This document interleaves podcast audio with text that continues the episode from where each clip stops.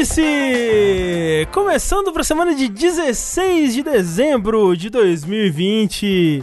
Este que há 270 edições é o seu podcast sobre desculpas esfarrapadas. É onde a gente discute há muitos anos já as boas, as ruins, toda sorte de desculpa esfarrapada para você ter quando você precisar. Estou aqui hoje, por exemplo, com Eduardo Sushi. Olá. Um grande mestre de desculpas, nem sempre tão esfarrapadas assim.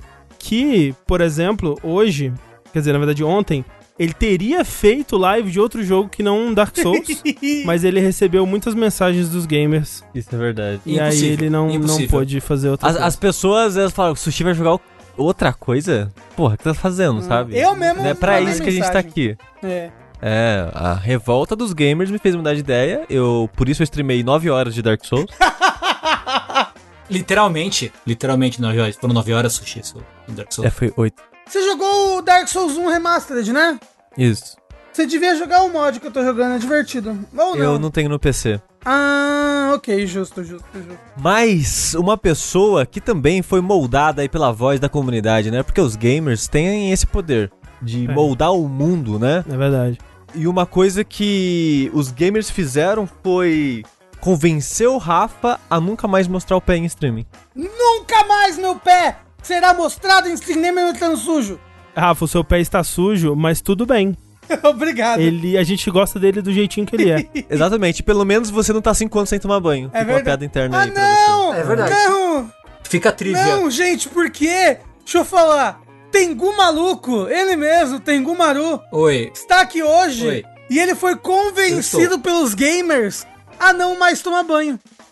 Tengu Maru. mesmo? É! É verdade, é, é, é verdade, é verdade. Eu, Os gamers convenceram ele, porque agora ele vai criar uma camada natural, né? Que o cheirinho natural dele vai, vai, vai É, cheiro conquistar. próprio. É. É, o, o meu cabelo agora ele tá um pouco abaixo do ombro, né? Então o plano agora é eu deixar o cabelo crescer, o cabelo e a barba crescerem, até que eles envolvam o meu corpo inteiro. Criando assim uma camada protetora e isolante, né? isso. Eu fico acli- acli- aclimatado, né? Quando. É, é adaptável aí ao clima A exterior. própria baioneta, não é verdade? A própria, a própria baioneta. A própria. Tenguneta. A própria baioneta. Tem guneta. Pois é. que é algo que a gente perdeu, né, na- da- ao longo da, da evolução aí. E a gente tem que tentar res- resgatar, né? Lá dos nossos ancestrais. Não, o pelo cober- cobrindo. Ah, sim, sim, sim, sim, sim, sim, sim. De fato, de fato, é. Não tá aí, não tem todo aí um movimento de Return to Monkey aí. Exato. Voltar o macaco. As pessoas. Return to Monkey. As pessoas estão se perguntando no chat: de onde vem essa coisa do banho? Hoje no grupo, o antigo Prepossibilidade, hoje Amigosbilidade, a gente ficou conversando sobre um moço, um professor aí Peraí, europeu. Rafa, não, não, não, não. não, não Rafa, Rafa. Antigo prepulsibilidade, atual amigosbilidade. Porque tem um reticências no meio. É, eu tava confuso quanto ao nome. Aí, tá, a gente tava conversando, conversamos muito hoje lá sobre uma notícia de um moço que tá há 5 anos sem tomar banho. Professor formado em medicina que dá aula em Yale. Isso. Ele falou que não. Sabe qual é que é a boa? Nunca mais tomar banho. Nunca mais. Pra que tomar banho? Ele falou. Ele gasta muito tempo da sua vida tomar banho, ele falou. Cara, tipo, sa- sabe o que isso me lembrou? Teve uma vez, teve um Big Brother, se me falha a memória, que. Eu não sei se era Big Brother ou se era. Acho que era Big Brother, de repente era Casa dos Artistas, sei lá, uma coisa Eu mais. acho que eu lembro assim, disso. Que tinha um cara que ele se recusava a tomar banho. Né, um, um dos, um dos participantes, o André talvez, talvez se lembre. E aí eles chamaram, tipo, sei lá, o Drauzio Varela, tá ligado? Pra ir no programa e falar assim: Meu filho, você não, né? Tudo bem, tudo que você não se importa, mas tem todo um lance aí de higiene, saúde, não sei. Tipo, chamaram um, um médico Nossa. pica, assim, sei lá. a- a- talvez do Drauzio Varela, tipo, em rede nacional, horário nobre, fala: Então, Por meu favor. filho. Toma um banho, tome um. Já, já dizia né, a musiquinha do Castelo É, Ratimbum? então, se tivesse Tome um banhinho assistido já. Castelo Ratimbum, não passava por isso. O Johnny Carr falou, isso mesmo, era tipo um monge. Uau. Não sei, Bom, se você tá não dizendo. sei. Você tá falando deve ser É. verdade. Assim, o, ch- o chat costuma enganar a gente. Não, o chat não mente nunca.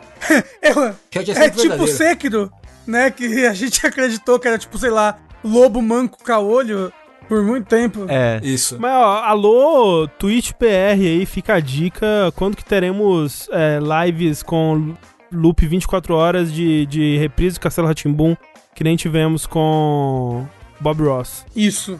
Bob Ross, te- teve com Pokémon, Pokémon. né? Que passou Pokémon. É, Mas enfim, falar em anime, André Campos, sou eu. né, fechando a mesa de participação do Vértice de hoje, que, por causa do grande clamor dos gamers, né, gamers de todas as idades, todas as, as estirpes aí, ele nunca mais não irá ao médico. Porque você que tá ouvindo esse programa, tem que você sabendo que nos últimos dias André Campos foi ao Eu médico. fui, eu fui ao Ele médico. foi ao médico. Eu Assim, fui ao médico. em quesito emergencial, mas foi.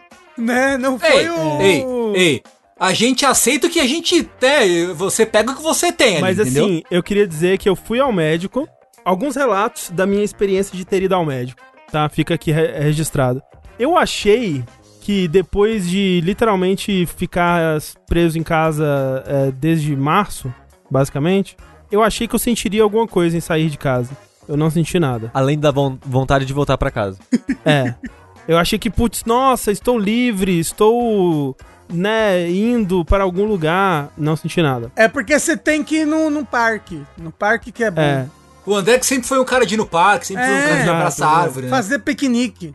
Segunda coisa, a médica, a otorrinolaringologista, né, com quem eu consultei, ela, um, constatou que meu ouvido de fato estava bastante inflamado, me receitou remedinhos, tava, eu estava sofrendo muito, estava doendo, nossa, como dói. Quando, quando um negócio do seu corpo para de funcionar, você percebe o funcionamento de todo o resto, né? É impressionante, assim. Você percebe a sua mandíbula conectada é, no, no seu crânio e tudo mais. Segunda coisa, o meu ouvido por dentro é muito bonitinho. Eu vi ele. Ele, eu vi ele numa, na câmerazinha que ela tem assim, muito, muito bonitinho, muito limpinho. É, deu pra ver a membraninha ali, show. Uhum. E terceira coisa, a médica elogiou muito meu nariz. Por dentro. Ela Ah, é? falou Que que, ela disse? não- é, que ela que é, perguntou se eu tinha feito cirurgia já de desviar o negócio lá, né? Septo. O septo. Não. Falou que, é, que meu nariz é top. A cirurgia não é pra desviar, não, viu? É É pra, isso, é. é pra corrigir Pra o desvio. É isso, é, né? Tá respirando muito bem, vamos, vamos obstruir essa merda aí. tá respirando bem demais. Vamos lá. Vamos fechar essa porra aqui. Enfim, é só isso que eu queria dizer. Mas eu fui. Então agora que eu fui, eu não preciso ir mais, Não né? Então, precisa. O, o- o André fez dois autoelogios hoje. Que ele falou que o ouvido dele é muito bonito, o nariz dele é Mas não muito foi eu que bonito. fiz, foi a médica. Mas você aceitou e Eu replicou, acho- entendeu? É, Com orgulho. é Você Você inter- tá- André, você tá feliz que você é É, bonito. você, É, por dentro, você, pelo menos. você internalizou a sua beleza interior, entendeu? Isso que é importante. Exatamente. É porque eu realmente achei que, assim, quando ela falou assim, ah, eu vou te mostrar aqui dentro do seu ouvido, eu falei, caralho, não quero ver isso. Vai ser tipo uma coisa Lovecraftiana, assim, vou ver. Um- um- uma coisa do Giger. É, Giger. não, eu não quero ver. Como é que deve ser isso? Você ia olhar pro abismo, né? E o abismo ia olhar de volta. Existem vídeos sinistraços de remoção de, de cera de ouvido assim que, rapaz. É, então, o pessoal fala que, tipo, né, limpei meu, meu ouvido e saiu, tipo, umas cracas loucas Sai e tal. mesmo. Sai mesmo. E eu tava com muito medo. Mas enfim, foi, foi legal, foi legal até. Então, quem diria, né? ter- Ir no médico foi legal. É, o que é legal também é o vértice. Olha só. O vértice que acontece toda semana aqui, é gravado ao vivo no nosso canal da Twitch, é, muitas vezes às quartas-feiras, né? Como tá sendo o caso desse episódio. E a gente alterna, né? Esse é um episódio par, isso significa que nós vamos falar sobre os joguinhos que nós temos jogado aí. Semana passada a gente falou da- das notícias, né? A gente falou dos, dos anúncios do Game Awards, falamos de, de tretas é, da loading aí e outras coisas. E essa semana nós vamos falar de jogos como Cyberpunk, vamos falar de Hyrule Warriors, Age of Calamity, vamos falar daquele jogo lá, Immortals, Phoenix Rising, daquele outro jogo lá, Chronos, né? Que o Rafa não jogou. Não joguei. Maldito PlayStation 5 que chegou e eu parei de jogar tudo. dentre outras coisas, na verdade, que nós vamos falar aqui. Mas antes da gente ir pra tudo isso, é importante lembrar que este programa ele é possibilitado por pessoas como você que vão lá mês após mês nas nossas campanhas contribuem com o valor que dá, né? A partir de um real.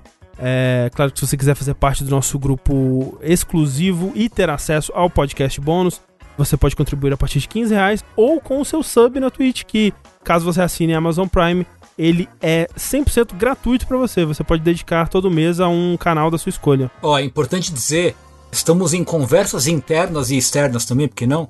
Para agregar ainda mais valor Hum, ao assinante do Jogabilidade na Twitch. Então, assim, é verdade. de repente, você quer ir manter o seu sub, entendeu? Manter seu Prime, ou assinar o seu Prime, você que não dava o seu Prime, dá o seu prêmio de jogabilidade. Porque, em breve, em, em mais breve do que você imagina, Mais breve do que você imagina mesmo. Calma, calma, talvez não tão breve assim. Talvez no saideira dessa semana? ninguém tá prometendo nada aqui. Porém, mais breve do que você imagina. A gente vai agregar mais valor à assinatura do, da Twitch. Então, assi, primeiro assista, você que tá ouvindo esse podcast em formato auditivo, apenas simplesmente auditivo, que nem a plaquinha do Evangelho, lá Sound Only. Não se Boa esqueça, referência. Boa referência de alguém que nunca viu o Evangelho, inclusive, gostaria de dizer, apontar aqui. tem stream todo dia, em horários variados, no twitch.tv barra jogabilidade, e que é um bom lugar, diria, ouso dizer que é um bom lugar para você investir, não gastar, investir, o seu, o seu sub ou o seu, o seu Prime Gaming, fica aí a, dica. E agradecemos a todo mundo que dedicam seus primes, dedicam qualquer quantia todo mês aí, ajuda para um caralho. Como, por exemplo, pessoas como o Carlos Rodrigo. O Anderson Lima. O Danilo Ho 89. E o Daniel Kisaka. Muito obrigado a todo mundo, muito obrigado a você aí que permite que o jogabilidade continue a existir. Lembrando que, pra você que tá assistindo a gente aqui ao vivo, isso daqui vira um programa de podcast, né? Um, um programa em áudio que você pode escutar aí no Spotify, no seu aplicativo de podcast aí, qualquer aplicativo que você procurar, seja o Google Podcasts, no é, Apple Podcast, Pocket Cast, WeCast, Caralho Cast. Tudo isso você procura por jogabilidade lá que você acha a gente, aí você vai encontrar não só o Vértice, mas também tem o Dash, tem o Fora da Caixa, Linha Quente, saiu um episódio novo do Fora da Caixa hoje. Temos o, o, o Jack, né? O, o recém-ressuscitado Rei Jack, que é o nosso clube de anime aí, que falou recentemente sobre Hunter x Hunter, está em vias de falar sobre é, Gundam The Origin e muitos outros animes batutas. Tudo isso você pode escutar entre você também para o mundo do podcast, na verdade. Hoje em dia todo mundo faz live e tem podcast. Nós estamos só cumprindo a estatística. Sim. É a estatística do homem branco. Agora, ô, ô, André, pra, e pra quem, pra quem não- não entendeu o porquê da abertura, a pessoa vai ter que esperar até o vértice da semana que vem? Ah, o- a abertura do, do Desse das vértice. mensagens de porque recebeu mensagem de gamer. É. É, só porque eu não sei se as pessoas. é, muitas pessoas marcaram a gente nisso, na verdade, né? Saiu notícia hoje mais cedo de que o Devotion, né? Que é aquele jogo que foi banido Da existência. é, da existência, de modo geral, ele. A publisher dele foi fechada na China porque eles fizeram a piada com o presidente chinês. Ou fizeram a piada do ursinho Poo lá. A gente fez um vídeo sobre isso, inclusive. Saiu a notícia de que ele estaria voltando para o GOG, né? E aí todo mundo, nossa, que legal, enfim, o jogo vai voltar e tal. Algumas horas depois o GOG publicou uma, uma- um tweet que é basicamente assim: Nós dissemos mais cedo que o Devotion iria ser publicado na nossa loja, mas estamos retirando esse anúncio por conta de mensagens de, de muitos gamers. A gente recebeu mensagem de muitos gamers e por isso vamos retirar. Um tweet que não faz nenhum sentido, absolutamente zero de sentido. E é só isso mesmo. Talvez a gente comente mais sobre os desdobramentos disso, até quando a gente souber mais do que, que realmente aconteceu aí, porque espero que alguém esteja investigando. Assim, difícil alguém investigar, né? Alguém vai, alguém vai vazar alguma coisa, provavelmente. Será? Tenth Doc, É porque é, é- é um lugar ali difícil das coisas serem vazadas, entendeu? Não, mas digo, alguém do GOG sabe o que do aconteceu. GOG. Exato. é. Né? As pessoas lá sabem. Alguém ele vai contar pra, pra, sei lá, pro sobrinho, que vai contar pro primo, que vai contar pra não sei o que, vai aparecer no, no Reddit semana que vem. Sim, tomara. O Tenth Doc fez o melhor comentário que é, né, tipo, bom saber que o Xi Jinping, o presidente da China, é gamer, né? Então, Porra. Ele que mandou a mensagem. é, Falou, vai botar essa porra aí não. É. sim. Mas vamos lá então para os joguinhos. Eu posso começar com o joguinho então? Pode, favor. por Vou favor. começar com O, aquele parece... Ah, peraí, eu esqueci do discurso. Hã? Oi, não entendi não. Eu também entendi Ah, isso. o, o, o papinho. Ah, sim, o papinho O em volta, o papinho. discourse. Ah. É, eu, eu só, eu só fiz um falso Ah, cognado aí. eu, eu, eu, eu não joguei o joguinho. Né? Fala, de joguinho que a gente ia falar, só quero dar uma mensagem sobre o joguinho. Pois bem, nós vamos falar agora sobre Cyberpunk 2077, que é um jogo que a gente inicialmente nem pretendia falar aqui, porque eu, pelo menos, não sei de vocês, eu não costumo jogar o jogo Early Access, né não, gente? Ah, eu também não. É, espero o jogo lançar, geralmente, né? Aí quando lança, aí que é melhor jogar, né? Jogar Early Access não, não costuma dar muito certo. É, mas assim, tirando a- essa, né, esse, esse comentário, a verdade é que realmente, depois que o jogo lançou e, e a gente viu claramente que ele não estava pronto para ser lançado e todos os problemas que estavam circulando, eu falei, cara, eu vou esperar. Tipo, eu vou esperar porque não parece ser o melhor momento para jogar. E. Né, o Sushi também que tava. Eu acho que de, de nós aqui era o que mais tava considerando jogar também, né? Eu e ele. A gente tava tipo, não, né? Vamos esperar o jogo aí e tal. Mas aí eu acabei de. Não, eu vou, eu vou jogar porque eu acho que é importante a gente participar dessa, dessa conversa, né? Acho que todo mundo tá esperando que a gente fale sobre. Então eu, eu joguei umas 8 horas dele em live. E depois eu joguei mais um pouco fora de live até para poder observar o jogo com mais cuidado, assim, porque em live eu não consigo prestar muita atenção, né, no jogo. Você Tipo- chegou na tela de título? Cheguei. Chegou. Uhum. Mas o que, que, você, o que, que você ia comentar? Não, eu, eu ia falar assim, que eu ia falar o seguinte, eu não joguei, não pretendo jogar, quero que se foda Cyberpunk. Vendo todo o comentário, e tipo, nem vou falar mais nada sobre o jogo, acho. Vendo tudo, tudo que aconteceu nos últimos meses, vendo como o jogo saiu e vendo tudo que aconteceu da CD Projekt até hoje, né? Eu não sei quem, quem aí que tá ouvindo o podcast chegou a olhar, mas saiu aí no Reddit um, né, um, uma não uma transcrição, mas meio que um relatório do que foi, um relatório não oficial do que foi É um resumo. um resumo, né, do que foi uma chamada de investidores lá da CD Projekt, eh, perguntando uma série de coisas e tal.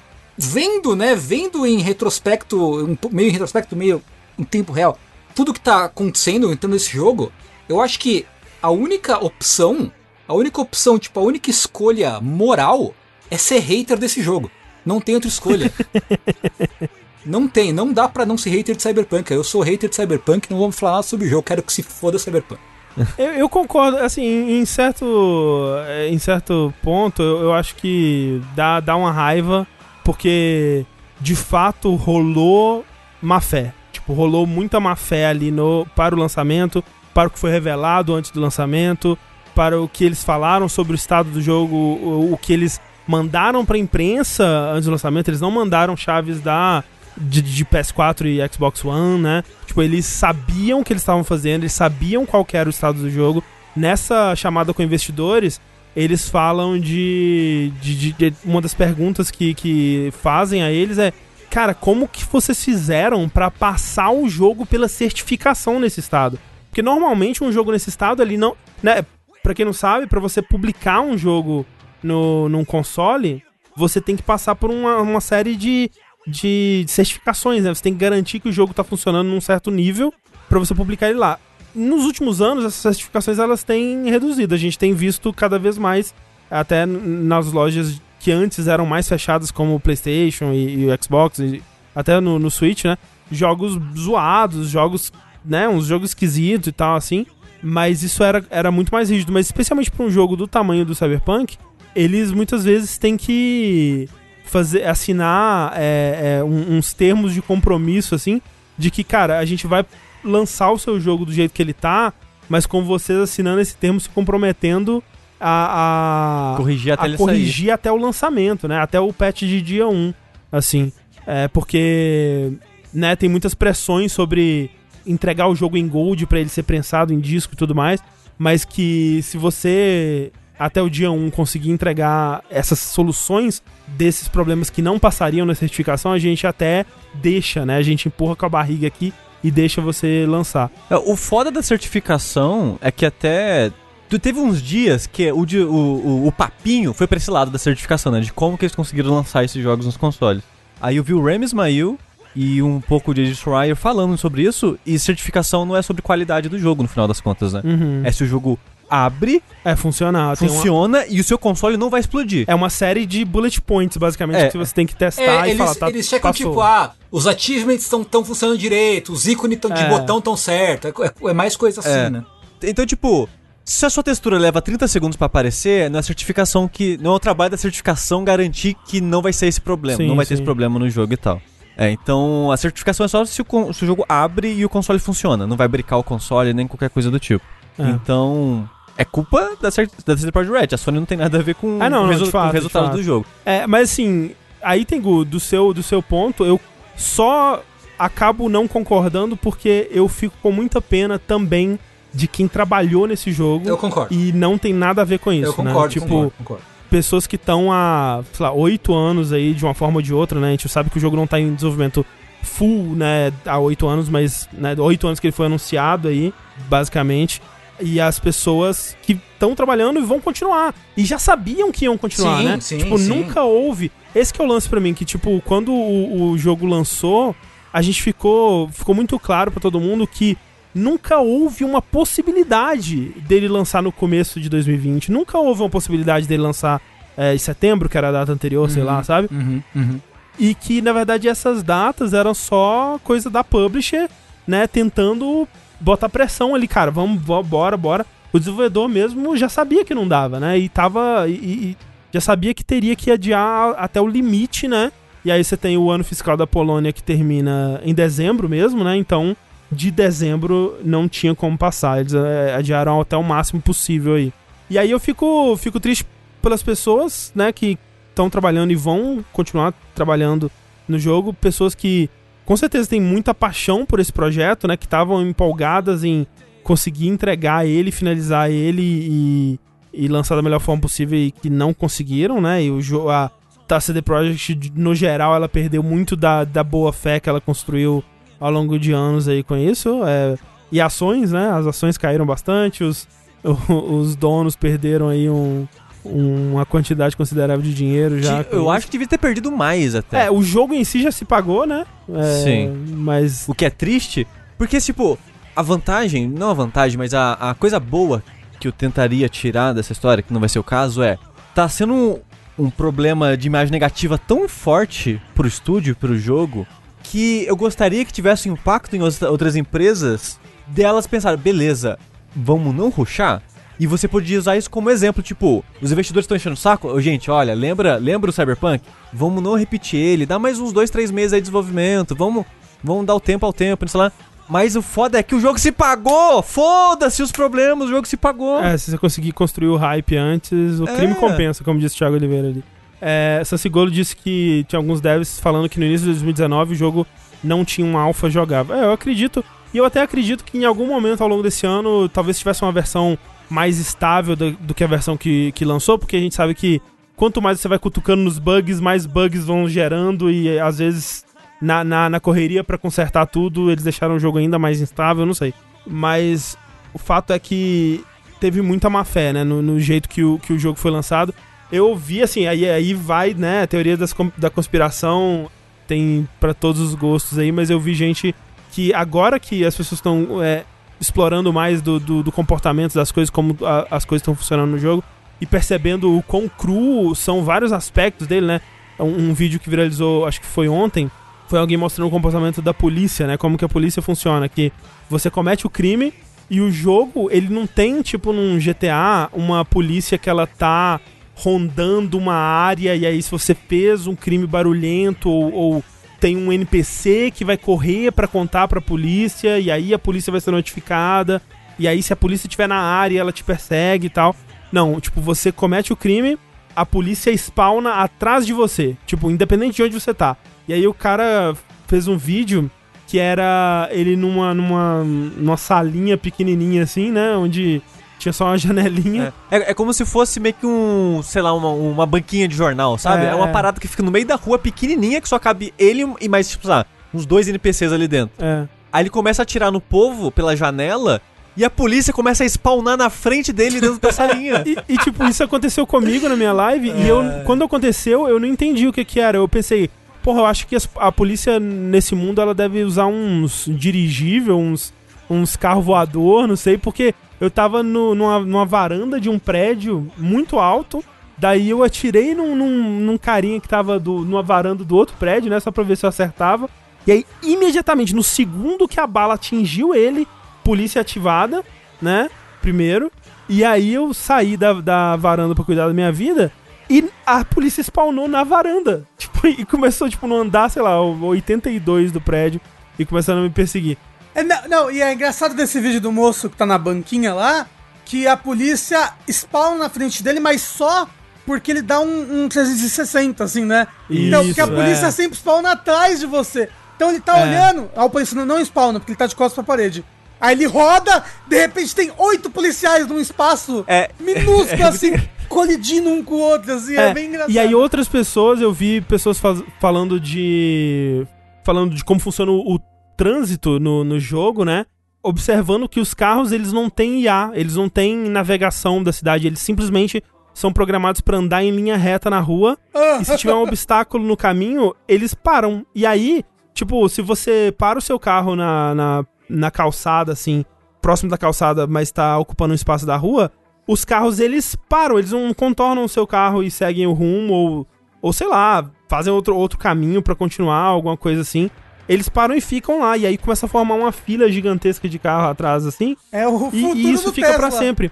E aí o, pessoal começa a reparar que também isso de você girar a câmera em 360 graus desespawna os carros e começa a spawnar carros em outros lugares e tal. E tipo, foda-se, não tem, não existe sistema pra isso, sabe? Não existe sistema pra polícia, não existe sistema pra trânsito. Eles entregaram o jogo sem isso estar pronto, sem, sem você ter várias coisas que um jogo de mundo aberto desse tipo de complexidade, desse, né, tipo um GTA, digamos, precisaria. E tem a teoria da conspiração agora que muitos desses outros bugs são na verdade uma cortina de fumaça pra isso, para as pessoas não prestarem tanta atenção nesses aspectos 100% incompletos mesmo do jogo, né? Pra acharem que ah, é só um bug ou alguma coisa assim. Mas isso da polícia funcionar assim é intencional, cara. Tipo, é um sistema implementado por alguém. A polícia vai funcionar assim, ela vai Não, spawnar então, atrás do jogador. Eu acho que é um sistema implementado por alguém pra ter polícia no jogo, porque senão não ia Exatamente. ter. Entendeu? Exatamente. Não, não- deu tempo de fazer a polícia, não deu tempo de fazer o trânsito, não deu tempo de fazer nada disso. É isso. E aí eles vai e põem assim, ah, bug do, do pinto. Aí todo mundo, ah, o bug do pinto aparecendo. e aí não, pra- não fala da polícia. Então, tipo, eu não acredito que é nesse Mas- nível. não, né? não Mas é. ó, esse jogo, ele tem muito cara de, de um alfa ainda, é, em algumas coisas, Early assim, access sabe? mesmo. Não, É, early access access, mesmo, early exato. access. Tipo, mas eu não vejo a hora de sair a porra da história do Jason Schreier Porra, sim. O Falando- livro, um livro. do desenvolvimento desse jogo. Porque, não sei se vocês viram, quem talvez muita gente no chat não acompanha ele no Twitter, mas ele mostrou um pedaço de um e-mail que que ele recebeu no começo de 2019, quando ele postou uma história sobre o Anthem, falando do desenvolvimento conturbado. Sim, que a Que gente ele- até comentou aqui e tal. Isso, que ele entrevistou vários desenvolvedores da, da BioWare, que tava lá fazendo o jogo, e falando que era um inferno, era um caos, as pessoas não sabiam o que fazer, não sabiam pra onde levar o jogo, esse tipo de coisa. E o cara mandou e-mail pra ele, tipo, meio, que- meio que até sem ele pedir, tipo, só comentando, tipo, olha, eu sou um ex-funcionário da CD Projekt Red, e eu queria dizer que no tempo que eu tava lá, Cyberpunk tava idêntico. Se você não falasse que era Enten no texto, eu achava que você tava falando do Cyberpunk. E isso em 2019. Sim. Aí eu já, já tô assim, me dá essa história. Ah, me fala quero, mais desse desenvolvimento É. horrível deles. É, mas assim, o bug, não tem inteligência artificial. Isso é até o de menos, pelo fato de que o jogo é praticamente injogável no PlayStation 4 e no Xbox sim. One. Assim, ele, ele, ele crasha o PlayStation 4 várias vezes. Eu tenho- É, assim, que- se vo... o que eu, que eu tenho a dizer assim, é, no geral, se você aí é uma das 10 pessoas que por algum motivo estava esperando o parecer do jogabilidade para decidir se você deve comprar ou não o Cyberpunk, o meu conselho é não compre Cyberpunk, independente de onde, assim, porque no momento é o pior momento para você comprar Cyberpunk. Você vai estar comprando ele pelo maior preço, no pior estado, né? Eles já disseram que eles vão consertar o jogo e pelo histórico da CD Projekt Red, eles realmente têm um suporte para os seus jogos que costuma ser melhor do que a maioria das publishers aí.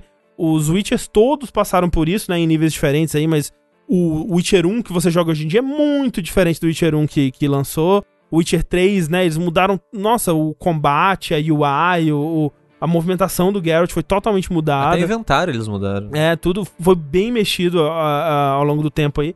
Isso porque são jogos que eles lançaram bem mais completos, né? Eles lançaram com problemas, né? Obviamente. O Witcher 1 eu não, não, não dá pra dizer porque o Witcher 1 também foi, um- foi um jogo é, de outra época, né? De um Sim. período muito diferente. É, mas a parada do Witcher 3, por exemplo, eu joguei ele no lançamento no PlayStation 4 e eu- foi de boa, É, sabe? ele tinha uns probleminhas, mas era de boa. É, tipo, não chega a ser 10% do que é agora, Sim, sabe? Era sim. tranquilo. É, então assim, eu, eu realmente acho que vai, é, vai eventualmente chegar um momento que Cyberpunk vai estar com esse- a maioria desses problemas resolvidos, eu realmente acredito.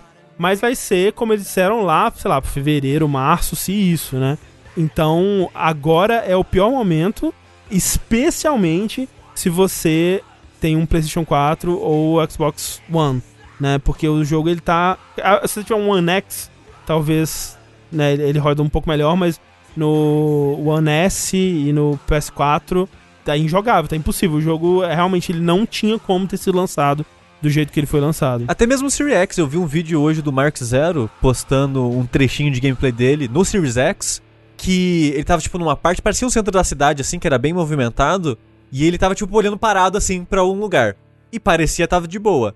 Ele jogar um, virar um 360, tipo, girar a câmera rápido, virava tipo 5 frames o jogo. É, então, eu joguei no PC, né? E eu tenho uma 2070 Super, né? Que, né, eu, eu não tava esperando poder jogar ele no máximo, é, eu não tava nem esperando poder jogar ele com Ray Tracing e tal.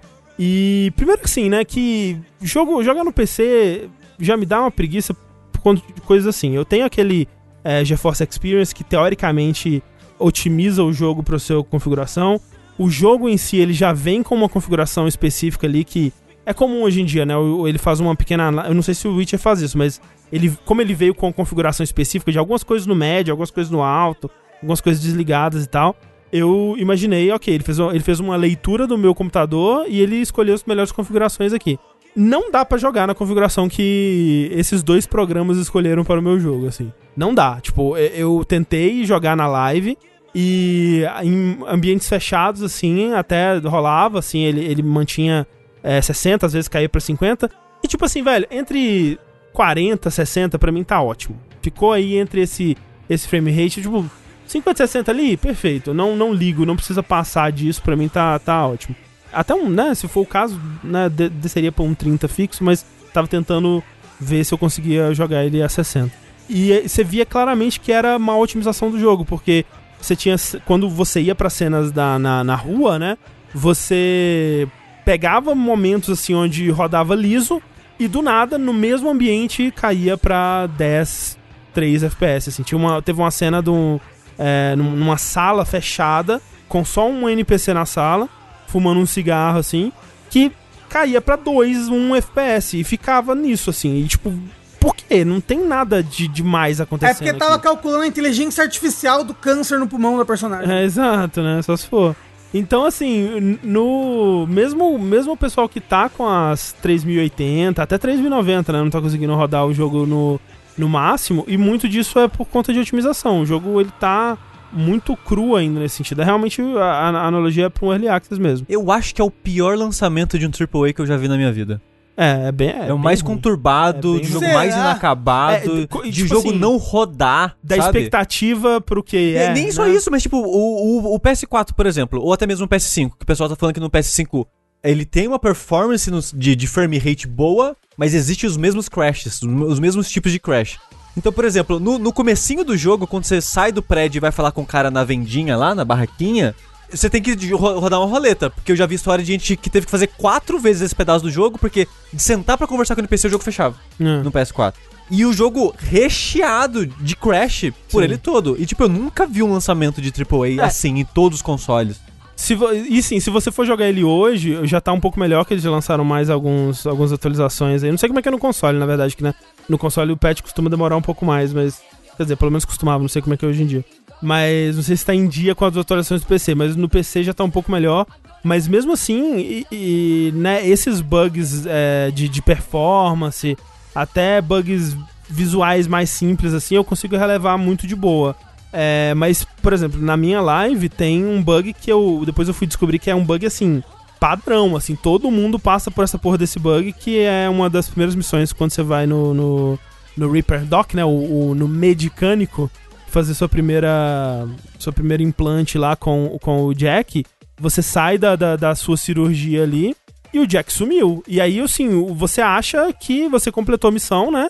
E o jogo te deixa continuar o jogo, assim. Só que aí a sua quest principal não vai avançar. E você tem que dar loading pra fazer ele aparecer de novo. Então, se por algum motivo eu não estivesse jogando no chat, caralho, mas eu teria demorado até descobrir que meu jogo estava irreversivelmente bugado e que eu provavelmente não conseguiria mais avançar nele sem dar load muito lá atrás para continuar a quest principal. coisas desse tipo assim. Essa foi a mais grave que aconteceu comigo. Teve outras coisas, assim, de, de que parecia que o jogo tava meio que. A, a- o scripting, né? A, a- a ordem de eventos do jogo parecia que tava errado. Onde eu recebia mensagem de um personagem falando: Ah, foi bom ter te conhecido. E eu nem tinha feito a missão pra conhecer ele ainda. sabe? Coisas assim. É, é muito Minority Report mesmo esse jogo. É. A polícia que vem, vem, vem te prender no momento que você comete o crime. As pessoas já, já É te conhecem porque, porque elas do futuro, elas tiveram visão. É, é, é, é Time Cop, aquele time do Van Damme lá. Tem o Van Damme, Van Damme abrindo espacate na cozinha. Esse filme é bom. Coisas de tipo, a pessoa responder, falar comigo sobre uma coisa que. levando em consideração outra escolha que eu não fiz, sabe? Tipo, como se eu tivesse tomado outra escolha num diálogo. E aí ela fala comigo como se aquilo tivesse acontecido. Esse tipo de coisa assim que, né, porra, é foda, né? Tira um pouco da, da imersão, até da, da confiança que você tem no jogo de que ele tá realmente registrando tudo que você tá fazendo e, e que você tá realmente moldando aquela história do jeito que você quer, né? Então, esse tipo de coisa é foda. André, Ah, duas coisinhas. Primeiro, você jogou com a dublagem em português? não joguei com dublagem em português, jo- joguei dublado em inglês. Com a legenda em português. É, eu vi muita gente reclamando que a dublagem tá horrível, tá péssima, mas eu não, não vi ninguém jogando É, dublado, então. Eu vi um pouco dublado, é, eu acho que a dublagem tá muito boa. Os atores são muito bons, é, interpretações são muito boas e tal. Só o texto que é uma merda mesmo. O texto eu não gosto, realmente, tipo, eu. E, e o texto a gente consegue ver porque ele é o mesmo texto da legenda, né? Então, eu tô ouvindo o áudio em inglês e vendo o texto que estaria na dublagem, assim. E não é um- uma, uma localização ruim por falta de, de habilidade ou, ou de, de- de talento ou de esforço. Porque você vê claramente que o texto ele é muito bem adaptado, assim. é- é- tem muita coisa ali no texto que você vê que rolou um esforço pra fazer aquilo soar bem em português. Que é algo muito raro, na verdade, tipo, nesse tipo de localização. Você vê é, muitas dessas, dessas traduções, até filme e tal, assim, que a pessoa ela simplesmente traduziu a frase em inglês, tem aquela, aquela estrutura, aquela cadência de uma frase que estava em inglês, sabe? É, isso é, é algo que, quando você tá localizando a parada, você tem que tentar fazer aquelas pessoas falarem naturalmente, né? Se elas estão falando naturalmente em inglês, você tem que tentar passar isso para português também. É, e eles fazem isso muito bem. O problema é que eu não sei por que eles mudaram o tom completamente de quase tudo, assim. É muito doido, cara. Tipo, isso vai desde título de missão a nome de habilidade a diálogo, assim, porque em tudo eles têm que colocar um meme, em tudo eles têm que colocar uma referenciazinha de cultura pop, muitas vezes brasileira. Eu fui fazer uma missão que eu tive que olhar qual era o título dela em, em inglês, que era uma missão que você vai participar de um concurso de tiro ao alvo pra um cara lá, você ganha uma pistola e tal. E aí o nome da missão, putz, eu não vou lembrar exatamente qual era o nome em inglês, mas era era tipo Target Range, era tipo um nome normal assim, era uma uma frase que se você diz quando você tá, sei lá, indo atirar, sei lá, é um nome de, de, de missão normal pra tiro ao alvo. E ficou que tiro foi esse em português? Não, ficou o Tiro ao Álvaro, que é a, a, a música dos Muito é, melhor, Demônios da Garoa. Bezerra da Silva. Demônios da Garoa, Demônios da Garoa. Demônios da Garoa. Aí eu aprovei, aí tudo bem. E, e aí, tipo assim, por quê? Né? Tipo, é, tipo, por que que você tá referenciando uma, uma música da, da música popular brasileira, tipo, sendo que no original não tinha uma piada, necessariamente uma Entendi. referência à cê- cultura pop é- nesse é- eles, título. eles botam piada onde não existe, botam o tempo todo. É, o tempo todo. E que, e que extremamente não é o público-alvo desse jogo, assim. Tipo, Não. que, que jovem, sei lá, nem que seja, sei lá, o, o adolescente de 25 anos, assim. O cara não sabe o que, que, que porra que é Demônios da Garoa, sabe? Sim, não, e assim, o pessoal tá falando, ah, eles falam todo, toda hora Ah, dedo mas- no cu e gritaria. O que eu acho mais ok, porque é assim que, sei lá, o jovem fala hoje em dia. Então, porque a- a- a- o objetivo de uma localização é passar para o jogador que tá jogando em português a experiência mais próxima possível de quem tá lendo o, o texto em inglês. Então, se no texto em inglês a pessoa está falando como um jovem fala, eu acho tudo bem você transferir aquilo pra, pra como o jovem fala em português. Eu acho ok, acho Concordo, válido. concordo. Agora, quando você tá inserindo onde não tinha originalmente, porque uma coisa é, tem uma referência à cultura pop no original, e você quer adaptar essa referência à cultura pop pra português, aí você usa uma coisa da cultura pop é, brasileira, por exemplo. Nem sempre funciona, é, é mais complexo do que simplesmente isso, mas dá pra aceitar. O que me incomoda é eles estarem mudando o tom, tipo, é, muitas vezes são, são momentos onde no original não existe uma piada, não existe uma referência, não existe é, um trocadilho e eles vão lá e colocam, sabe? E isso eu acho ruim, porque você tá mudando o texto original, você tá modificando a experiência da, da, daquele momento, assim. É, mas é- essa missão em específico, falaram que em inglês ela chama Shoot to Thrill. E eu acho que Shoot to Thrill é o nome de uma música. É, não, então, estão falando que, é. é, que, é- que tem missões, que todas as missões, ou que tem missões que são nomes de músicas, coisas assim. Então, por isso que essa daí talvez esteja tirou o Álvaro, André. É, pode ser. É, se for, se for esse o caso, aí tudo bem. É que eu não lembro realmente qual era o Shoot título da to, Shoot música to Thrill, acho que é Duran Duran, eu acho. Ah, o moço falou que é música do ACDC. Esse, ah, esse DC, esse DC. Esse, esse DC. É, mas, mas mesmo assim, colocar, não sei, podia colocar um nome de uma música, Não. é, sei lá, de, de rock. Não, mas, ó, pô, ó, sei. não, não, André, André, Não. André, André, tira o Álvaro, é legal, é legal. Não, André. coloca que tira foi esse, porra. Eu acho que, Que é um, foi esse, seria Eu melhor. acho que é uma referência muito mais reconhecível hoje em dia do que tira o Álvaro. Eu acho. Mas, mas, mas eu gosto de tirar o não, eu, Eu, eu também jamais gosto. saberia que tirar o Álvaro é o nome de uma Agora, agora, dizem que os inimigos falam glu, glu iê, iê, salsifufu Eu não vi. isso. na dublagem. Qual a justificativa dessa? É, mas é. Então, eu tinha duas coisas pra falar sobre a dublagem.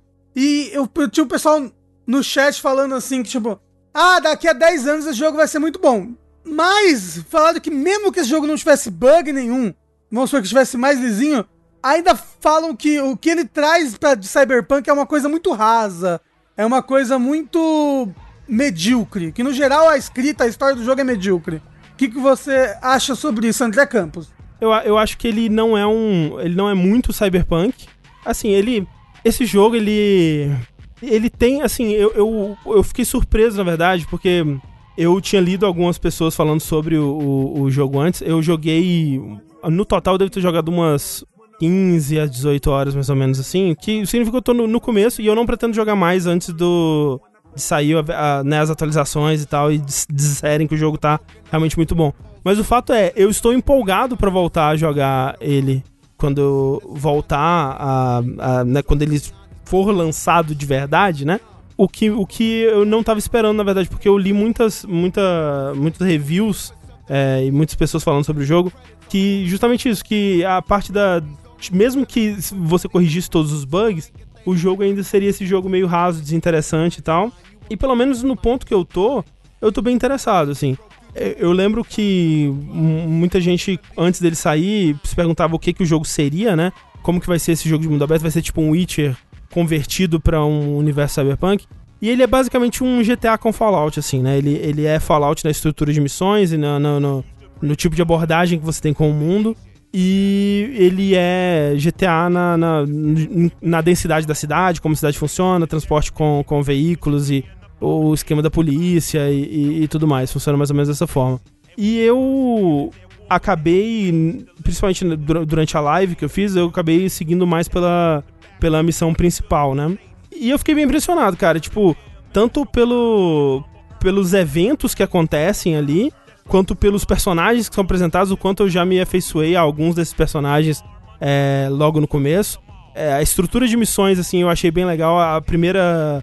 Esse primeiro pedaço do jogo, né? Antes, porque, pra quem não sabe, ele tem um- uma introdução antes do título do jogo aparecer, que são umas 6 a 8 horas de jogo, que é você fazendo uma, uma grande missão antes do evento principal que vai iniciar a história do jogo acontecer de fato. E essa primeira grande missão é um, um grande heist, assim, por assim dizer, sabe? Que você tem que preparar esse heist com várias etapas, né? Então você descobre que você tem que roubar um certo item, você sabe com quem tá esse certo item, daí você vai é, encontrar uma, uma prostituta que se relacionava com o cara que tá com esse item, e aí você entra num, num, num brain dance na, na mente dela pra você explorar as últimas memórias dela, onde ela tava no apartamento desse cara, pra descobrir onde o item estava é, guardado. Daí você descobre que pra fazer o heist você vai precisar de um grupo de pessoas, você reúne é, essas, essas pessoas, e aí você precisa de um, de um drone aranha que vai entrar, andar pela tubulação pra te ajudar a, a burlar o sistema de segurança do prédio. E todas essas missões você vai aos poucos conseguindo tudo isso, conseguindo todos esses recursos, E em todas elas tem bifurcações, assim, do que. Como que você prefere fazer isso? Você prefere comprar o, o drone na moralzinha? Você prefere ir lá, fingir que vai comprar o drone na moralzinha e matar todo mundo? Você prefere usar o dinheiro de uma companhia militar que também tá interessada nesse nas atividades desse grupo, né, e tá de olho neles para pegar eles? Você quer, sei lá, trair o cara que te que te arrumou essa missão para começo de tudo, né? Você agora que você já tem as informações, você não precisa mais dele, então você pode teoricamente deixar ele de segundo plano e, e vai ser menos gente para dividir esse dinheiro, né? Todas essas coisas, assim, que, na medida que você vai montando essa missão, são muito interessantes, assim. E os personagens que estão sendo introduzidos, eles não são introduzidos da melhor maneira possível, porque nesse começo mesmo, tem você, né, dependendo do, do caminho que você escolheu para começar o seu personagem, que são, são três, né? Cada um vai ter uma, uma cena de introdução diferente que até muda, por exemplo, qual é a sua relação com o Jack, que é o seu amigo no, né, que vai ir com você nessa primeira missão. Eu escolhi o, o, o, início de história corporativo, né? Onde o Jack ele já é o seu amigo, assim, meio que amigo de infância, basicamente. Mas tem outros é, inícios que parece que ele você conhece ele no meio de uma, de uma missão que vocês estão fazendo e se tornam amigos. E aí tem um salto temporal de um ano e esse salto temporal ele é contado no, através de uma montagem onde vocês vão fazendo missões e conhecendo pessoas. E quando corta pro presente, você já conhece todas essas pessoas e elas já fazem parte da sua vida. Então, meio que tem que se realocar no tempo. Ok, eu conheço essas pessoas, elas ainda não me foram apresentadas muito bem, mas eu vou ir correndo aí pra, me atualizar no que aconteceu nesse, nesse um ano. Mas a partir daí, esses personagens eles são muito interessantes e você quer saber mais sobre eles e passar tempo com eles.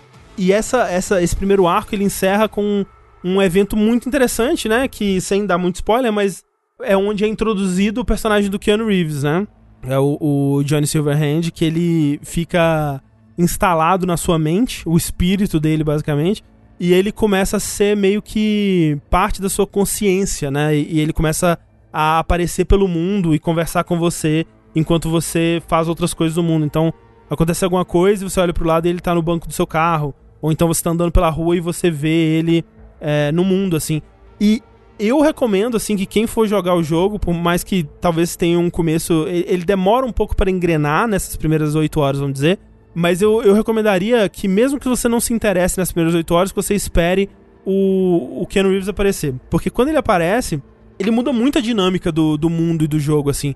Essas aparições dele, o que ele acrescenta pro mundo, ele acrescenta textura pro mundo, sabe? Ele, ele torna o mundo mais interessante, a presença dele torna o mundo mais interessante do que já era, porque você tá andando e aí ele aparece para comentar sobre um grafite na parede, aí ele fala da, da, da história, da, um pouco da história da cidade. Ou então um, um, ele encontra um músico tocando e vocês conversam sobre a música, né? Porque o, o personagem dele era um, um roqueiro, né? E isso enriquece muito, assim, tipo, a, a presença dele é muito legal. E, e a, ele é um personagem que ele tinha tudo para ser um cuzão detestável, né? Porque o jeito que todo o diálogo dele é escrito, é, ele é um cara muito cheio de si e muito arrogante mesmo, assim. Mas como ele é interpretado pelo Ken Reeves, tem aquele carisma. O Ken Reeves ele não é necessariamente o melhor dos atores, né? Mas ele é muito carismático. Ele consegue, ele consegue convencer muito, né, nesse personagem. E de longe, assim, o que eu tô mais gostando é de revelar o mistério do Johnny Silverhand, assim, porque por que, ele é tão importante, né? O que que ele fez é, em 2020, né? Da, da, da, né? Que foi o ano que ele morreu, basicamente. E como que isso se relaciona às coisas que estão acontecendo com a história no momento, sabe? Então, eu tô bem intrigado, assim, a história já me fisgou bastante. Em questão de, de é, das missões paralelas, né, missões side missions e tal, que eram muito de um, de um destaque no, no Witcher 3, no, nos outros jogos da CD Projekt, eu sinto que elas estão menos interessantes, mas talvez seja só porque eu não peguei as que são interessantes ainda, porque o Witcher 3 também tinha muita missão é, secundária que não era interessante, mas é, eu já, já, encontrei algumas que são em várias etapas e que é, elas são, são legais também.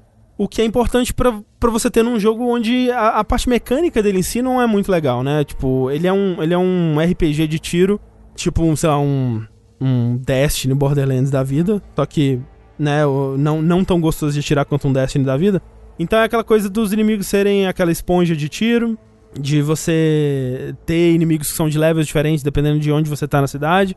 E né, muito do que você consegue fazer vai depender do, do level que você tem.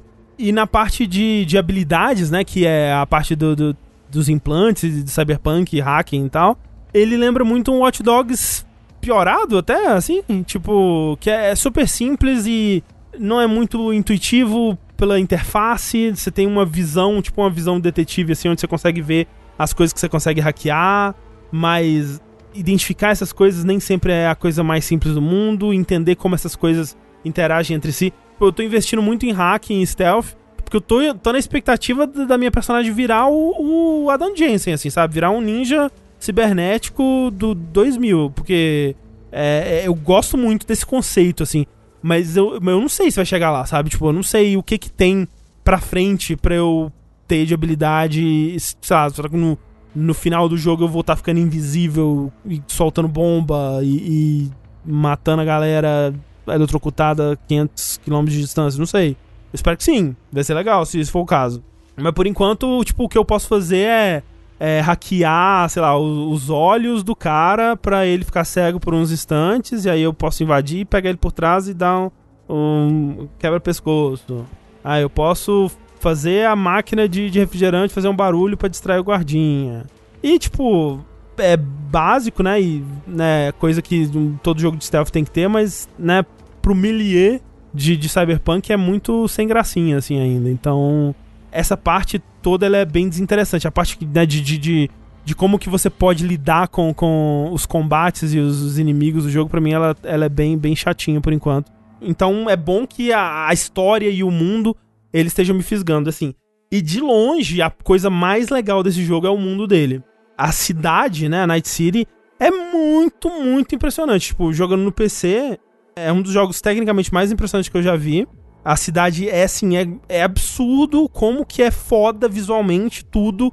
E você vê, por exemplo, aquela cena inicial que eles mostraram muito do, do cara é, andando na rua, né, e vendo aquela rua principal cheia de, de neons e placas e tal. E você pensa, ok, eles, né, eles fizeram essa ceninha aqui para ela ser muito marcante quando você tá saindo do, do seu apartamento, mas é, é isso, né? E não, tem tipo, tem esse tipo de experiência, né, de você olhar pro skyline, assim, da, da cidade e ser foda, assim, ser, nossa, que, que parada foda assim, visualmente. Assim, assim, no PC. Porque você já viu essa. Não, não, não, não, mas você já viu essas cenas no, no PlayStation 4? Sim, que eles, que, nem, não, não, não, que, que eles botam aquela música do Jurassic Park, sabe? Sim, sim. Que é pó, pó, pó, pó, pó. E aí. Sim, mas, mas três, a gente já falou. Três gatos pingados na rua, parecendo uns é. polígonos de PlayStation 1. É muito engraçado. Então, é, a, a, estar nessa cidade é, é muito da hora. Embora ela seja um amalgamado aí de. uma amálgama de referências cyberpunks diversas, eles conseguem ainda ter uma identidade própria para ela. E, e, tem muito, né, muita, varia, muita variedade, né? Então você tem esse bairro mais rico, você tem o deserto, você tem parques, você tem bairros industriais e tudo mais, e, e tudo com sua própria identidadezinha, assim, é um mundo muito legal, assim, de, de se estar nele. Exceto pelo, assim, é, o jogo ele tem uma visão do que é Cyberpunk que me incomoda um bocado, assim. Primeiro que, como eu disse, ele, ele é esse amálgama de referências a outras obras Cyberpunk, né? Quando você vai ver o que, que era Cyberpunk nos anos 80, você tem, né, o seu Neuromancer ali, o seu Akira, o seu é, Blade Runner e tal. E todas essas obras, elas tinham uma visão do futuro que talvez bebesse da mesma fonte, né, em, em, comum entre si, mas que era uma visão do futuro mesmo, né? Tipo, era uma visão de algo novo que não existia ainda, né? E, essas eles mostram essa visão do que que com base nessa sociedade, o que que como seria a sociedade desse futuro, né? E o que o Cyberpunk faz é meio decepcionante, já começa por aí, que é o futuro dos anos 80 de novo, mais ou menos, né? Ele, tem, ele dá uma atualizada, mas é, mesmo dentro da premissa dele, que é ele é uma adaptação do jogo de mesa, né? Do, do, do RPG Cyberpunk 2020, ele tinha uma chance de fazer uma parada muito legal aí que é, ok, o RPG Cyberpunk 2020 são os anos 80 e o 2077 é o futuro disso. E ele meio que é isso, mas não o suficiente, sabe? Tipo, é, é meio difícil de acreditar que em o que 57 anos só mudou isso, né? Tipo, com base no que era o RPG o Cyberpunk 2020, tipo, ainda é muito daquela mesma estética, daquelas mesmas, daquelas mesmas questões, né? Essa parte visual não me incomoda tanto, é, ela é mais uma, uma oportunidade desperdiçada que eu sinto, mas não me incomoda tanto porque eu amo esse estilo visual, né? E como eu disse, o jogo é, é muito lindo visualmente. Mas o que me incomoda é a parte temática que é carregada junto, que é a visão deles do que é esse futuro cyberpunk é tipo, gente, vocês viram que é, sexo, né, tá virando uma coisa assim, tá sendo, é, tá vendendo, né? Se a gente não tomar cuidado, se pá num futuro aí, talvez o sexo venda mais ainda, né? E a gente comece a, a comodificar o sexo e, e o sexo se torne realmente um produto muito louco, assim. E essa é a visão deles, assim, tipo, é, é isso, velho, o mundo. O, o, mundo deles é tipo sexo. É tipo, é, é o, o, você entra no elevador e tem um. toca um gemidão do WhatsApp, assim, porque é o comercial que toca na TV do elevador e é uma bunda aparece. E aí você olha pra qualquer. Tipo, a impressão que dá é que 80% de todos os, os outdoors, assim, todas as placas do, do mundo é alguma coisa de putaria, assim. É impressionante, cara. É tipo. Que, cara, que fixação louca é essa, né? Impressionante, assim. E eu fico pensando, tipo, pra quê? Qual que é o propósito que isso tá fazendo aqui? Será que eles estão querendo, ah, com base nisso, dizer que essa é uma sociedade obcecada por sexo? E não, isso não é refletido em nenhum outro aspecto do jogo. Tipo, você tem missões onde você vai é, interagir com as bonecas, né? Que são as, as, prostitutas do mundo e tal. E. Né, tem um mundo, né, do, onde o sexo é vendido e tudo mais, e você vai entender como isso funciona com os, os implantes e essa coisa toda. Mas é normal, tipo, é. né? A nossa sociedade já tem essas coisas todas da, guardadas de devidas proporções. E não é nesse nível de obsessão, assim, pelo, pela parada. E, e no geral, quando. Né, depois quando você vai vendo, assim, eu até que não achei tanto que eu acho que eu não tava procurando, mas eu já vi pessoas mostrando no vídeo assim que você entra num quarto e a pessoa pega sete dildos. Tipo, ela anda pela calçada e ela esbarra em, tipo, tropeça em dildos, assim, no chão da rua. E, e, a única coisa que eu consigo pensar é que tem alguém na empresa que descobriu o conceito do dildo. Sabe, tipo. Conceito do sexo. A pessoa caralho! Falou, caralho, as pessoas criam pênis de borracha, como assim? A pessoa nunca tinha ouvido falar, a pessoa tinha 60 É, não, ela. Eu não a pessoa acha hilário, assim. Ela acha, tipo, nossa, o dildo, cara, tem que colocar isso aqui, velho, que da hora. E, e, esse é o tom que eu sinto, é muito tipo, é, sexo, já pensou? Já pensou se no, no, a placa tinha só uma bunda, não, gente? Aí não, aí é futuro. Só se for o Cyberpunk mesmo, né? Só se for Cyberpunk pra ter uma bunda numa placa, né, gente? Vamos colocar uma bunda. Porque isso aqui realmente. Uma vez é... eu transei. uma vez eu transei. É isso. é, uma vez eu transei em 2077. Isso. e o. E é, é, tipo, me, me deixa triste porque é meio juvenil, sabe? Porque não, não tá servindo. Tipo, eu não sou contra nada disso, sabe? Do que eles estão é, mostrando. Não sou contra você poder escolher seu pinto, não sou contra na, nada disso que, tá, aqui que eles fizeram. Só que não serve para nada, velho. Tipo, até onde eu sei, não tem nenhuma cena do jogo que mostra o seu pinto. Pelo que eu vi. Mas serve pra pessoa ter preconceito com seu pinto uma hora, não é isso? É, aparentemente você não consegue ficar com algum personagem se você tiver o pinto circuncisado, um negócio assim. É, é isso. É, é, é basicamente, pelo que eu li de pessoas que terminaram o jogo, basicamente é isso. Mostra no bug. É, não sei se essa coisa do pinto circuncisado é, é fake, não. Eu, talvez seja fake, não sei, não sei dizer. Alguém talvez no chat possa confirmar, mas. Então, tipo, tudo, toda essa parte sexual do, do jogo me parece. É, me parece aquela visão do, do, do, God of War 1, sabe? Que tipo, nós somos adultos. Olha aqui, ó. Ah, God of War nós somos 2. adultos, você tem que apertar quadrado para transar. É isso que, que os videogames estavam faltando agora, a gente vai mostrar aqui.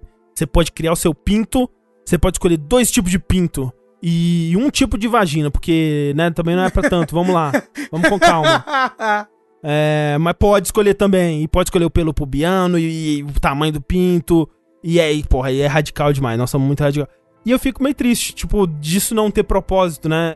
E toda essa, toda essa estética sexual em volta do jogo, ela não ter muito, não, não ter muito propósito. E isso estende a, a, a, a muitas outras coisas, assim, da, do que, que ele considera os temas é, cyberpunk. E são todos temas que são meio batidos ou que parecem ter saído dos anos 80, né? O jeito que ele lida com transexualidade, né? E aí transhumanismo de modo geral. Não é, não é o que você esperaria nem do nosso 2020, que dirá de 2077 do futuro do futuro, né? Porque o 2020 dele já era mais futuro do que o nosso 2020. Mas não tinha celular, porque. Hum, né, é verdade. É, é- é muito bizarro a maneira que eles tinham que adaptar isso, sabe? Porque no RPG de 2020, no caso dos anos 80, que tinha o nome de 2020, que o André falou, é o futuro dos anos 80, só que Isso. você não consegue supor tudo, né? É. Então, por exemplo, não existia celular em 2000, no, no jogo 2020, porque, né, não tinha chegado lá ainda. Uhum. Mas tinha um cyber modem. Aí, em 2020, nosso tem celular. Então, o jogo 2077 tem que refletir o nosso futuro. Só que aí ele tá tudo igual, só que agora tem celular. É, as pessoas ficam direto do celular. É, porque não faz sentido, sabe? Porque, 55 anos pra fazer um celular. é, é, porque você imaginar que essas duas sociedades que evoluíram de formas tão diferentes, eventualmente elas chegaram no celular. É tipo aquele meme das duas pessoas cumprimentando a mão e no meio é o celular. É, é onde elas concordam, sabe? É meio bizarro isso. Mas então é isso, assim, tipo, eu. Eu tô gostando muito mais do que eu achei que eu fosse gostar da parte da história, da narrativa, do mundo. Com essas ressalvas, né? Eu sinto que a gente. Quando esse jogo foi anunciado, eu acho que eu gostava mais. Até de Cyberpunk como um todo, né? Eu acho que deu uma, deu uma suturadinha de leve até nessa estética anos 80 retrofuturista e tudo mais, que ele chupinha muito, mas eu ainda gosto bastante. O que pra mim já deu assim, eu não aguento mais é essa coisa toda do olha como essas corporações elas são más e não ligam para o, o ser humano, né? E, e é isso, coisa que você vê vez após vez, tipo naquele Outer Worlds e, e sei lá, Borderlands. E o foda é que ele fica nessa base, sabe? Ele, ele não parece ter interesse de ir pra além disso, pelo menos no que eu joguei até agora. Óbvio, eu tô muito no começo, isso pode ser que mude bastante. Mais uma década com a CD Projekt Red fora do top 10. Não fala isso. O bagulho que você tava falando, André, que eu tava me, me, me ocorrendo agora, é que, né, a gente tem essa, que nem você falou, não é de hoje, não, não, ainda não parou a, a moda de falar, não, as, as corporações do mal, papapi, papapá. Mas, é- mas é porque na vida real as corporações só estão ficando pior. Então, não, não, e- esse era o ponto que eu ia chegar, tipo, isso é 100% não futuro, isso já é presente faz tempo, é, então, assim. é isso. Não, não, não cabe colocar mais isso como uma grande coisa de qualquer história com temática futurista. Não. Não, não cabe mais. Mesmo que você extrapole um pouquinho, né? Ainda é muito tipo. Tá bom, já vi isso, eu já sei, tipo, Pikachu no pescoço, chega um ponto, sabe? É, é, é, total, total. o que mais você tem a dizer sobre isso, sabe? O que mais que, que você tem pra falar sobre corporações e, e o futuro e, meu Deus. E eu fico meio que assim, tipo, esperando a- a- um ponto, né, onde esse jogo vai chegar, que ele vai falar alguma coisa desse tipo e até agora, pelo menos assim, ele não, ele não deu a entender que ele quer ir lá, é, né?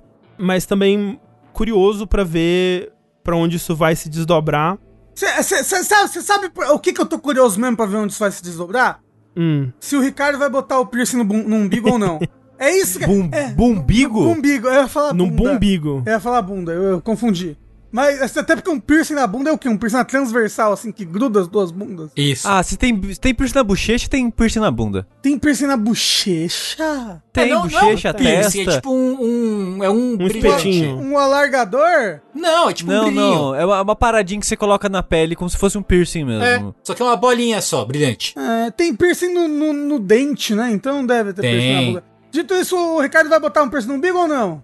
É- essa é a consideração. sobre Eu acho que ele tem que botar, hein? 2017. Eu, acho que ele tem que botar. Ele, tá- sim. ele fez duas enquetes, as duas deram que ele tem que botar. Não, ele vai ficar fazendo enquete até só ele voltar. Ele vai fazer uma enquete 5 da manhã, sabe? E vai, vai, vai botar um minuto de enquete só. Gente, ele comprou uma nave, ele tá pouco se lixando pros problemas Caralho, terrenos. ele, vai fugir, ele vai fugir por espaço de, É. de. Espaço virtual. Mas é isso, é, falei bastante já de Cyberpunk. Vamos para outros jogos. Eu tinha mais coisa pra falar, mas é, é muita coisa. Se deixar, eu fico pra sempre. Então, é, esse é Cyberpunk e a gente volta a falar dele quando ele lançar. Quando ele sair do Early Access, a gente fala mais. Eu gosto que a maior parte do chat já tá por dentro da, do- da nave do, do Ricardo, a gente não precisa explicar. Sim. a, a nave, ok. O Ricardo comprou o seguro pra nave. Não, gente. Não é ok comprar a nave. E menos ok existir um seguro pra você. Isso é cyberpunk. Cara, isso é cyberpunk distópico pra caralho. A pessoa compra uma nave, um seguro de uma nave num jogo que não lançou e não vai lançar. É tipo comprar uma porra de uma chave pro céu na Universal. É a mesma coisa. Caralho, Ricardo, que ódio.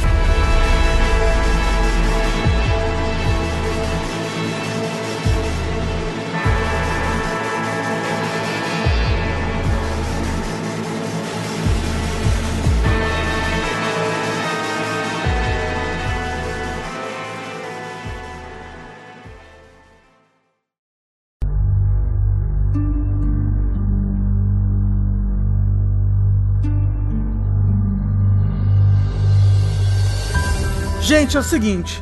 Hoje eu estou polêmico. Uh, não, mentira. Eu tô um pouquinho. Eu queria falar rapidamente que só dar o meu, meu breve parecer de que, pra mim, especificamente, Rafael Kina, Demon Souls Remake é a decepção do ano. Sim, eu acho que eu nunca fiquei tão decepcionado com um produto quanto tô com Demon Souls Remake.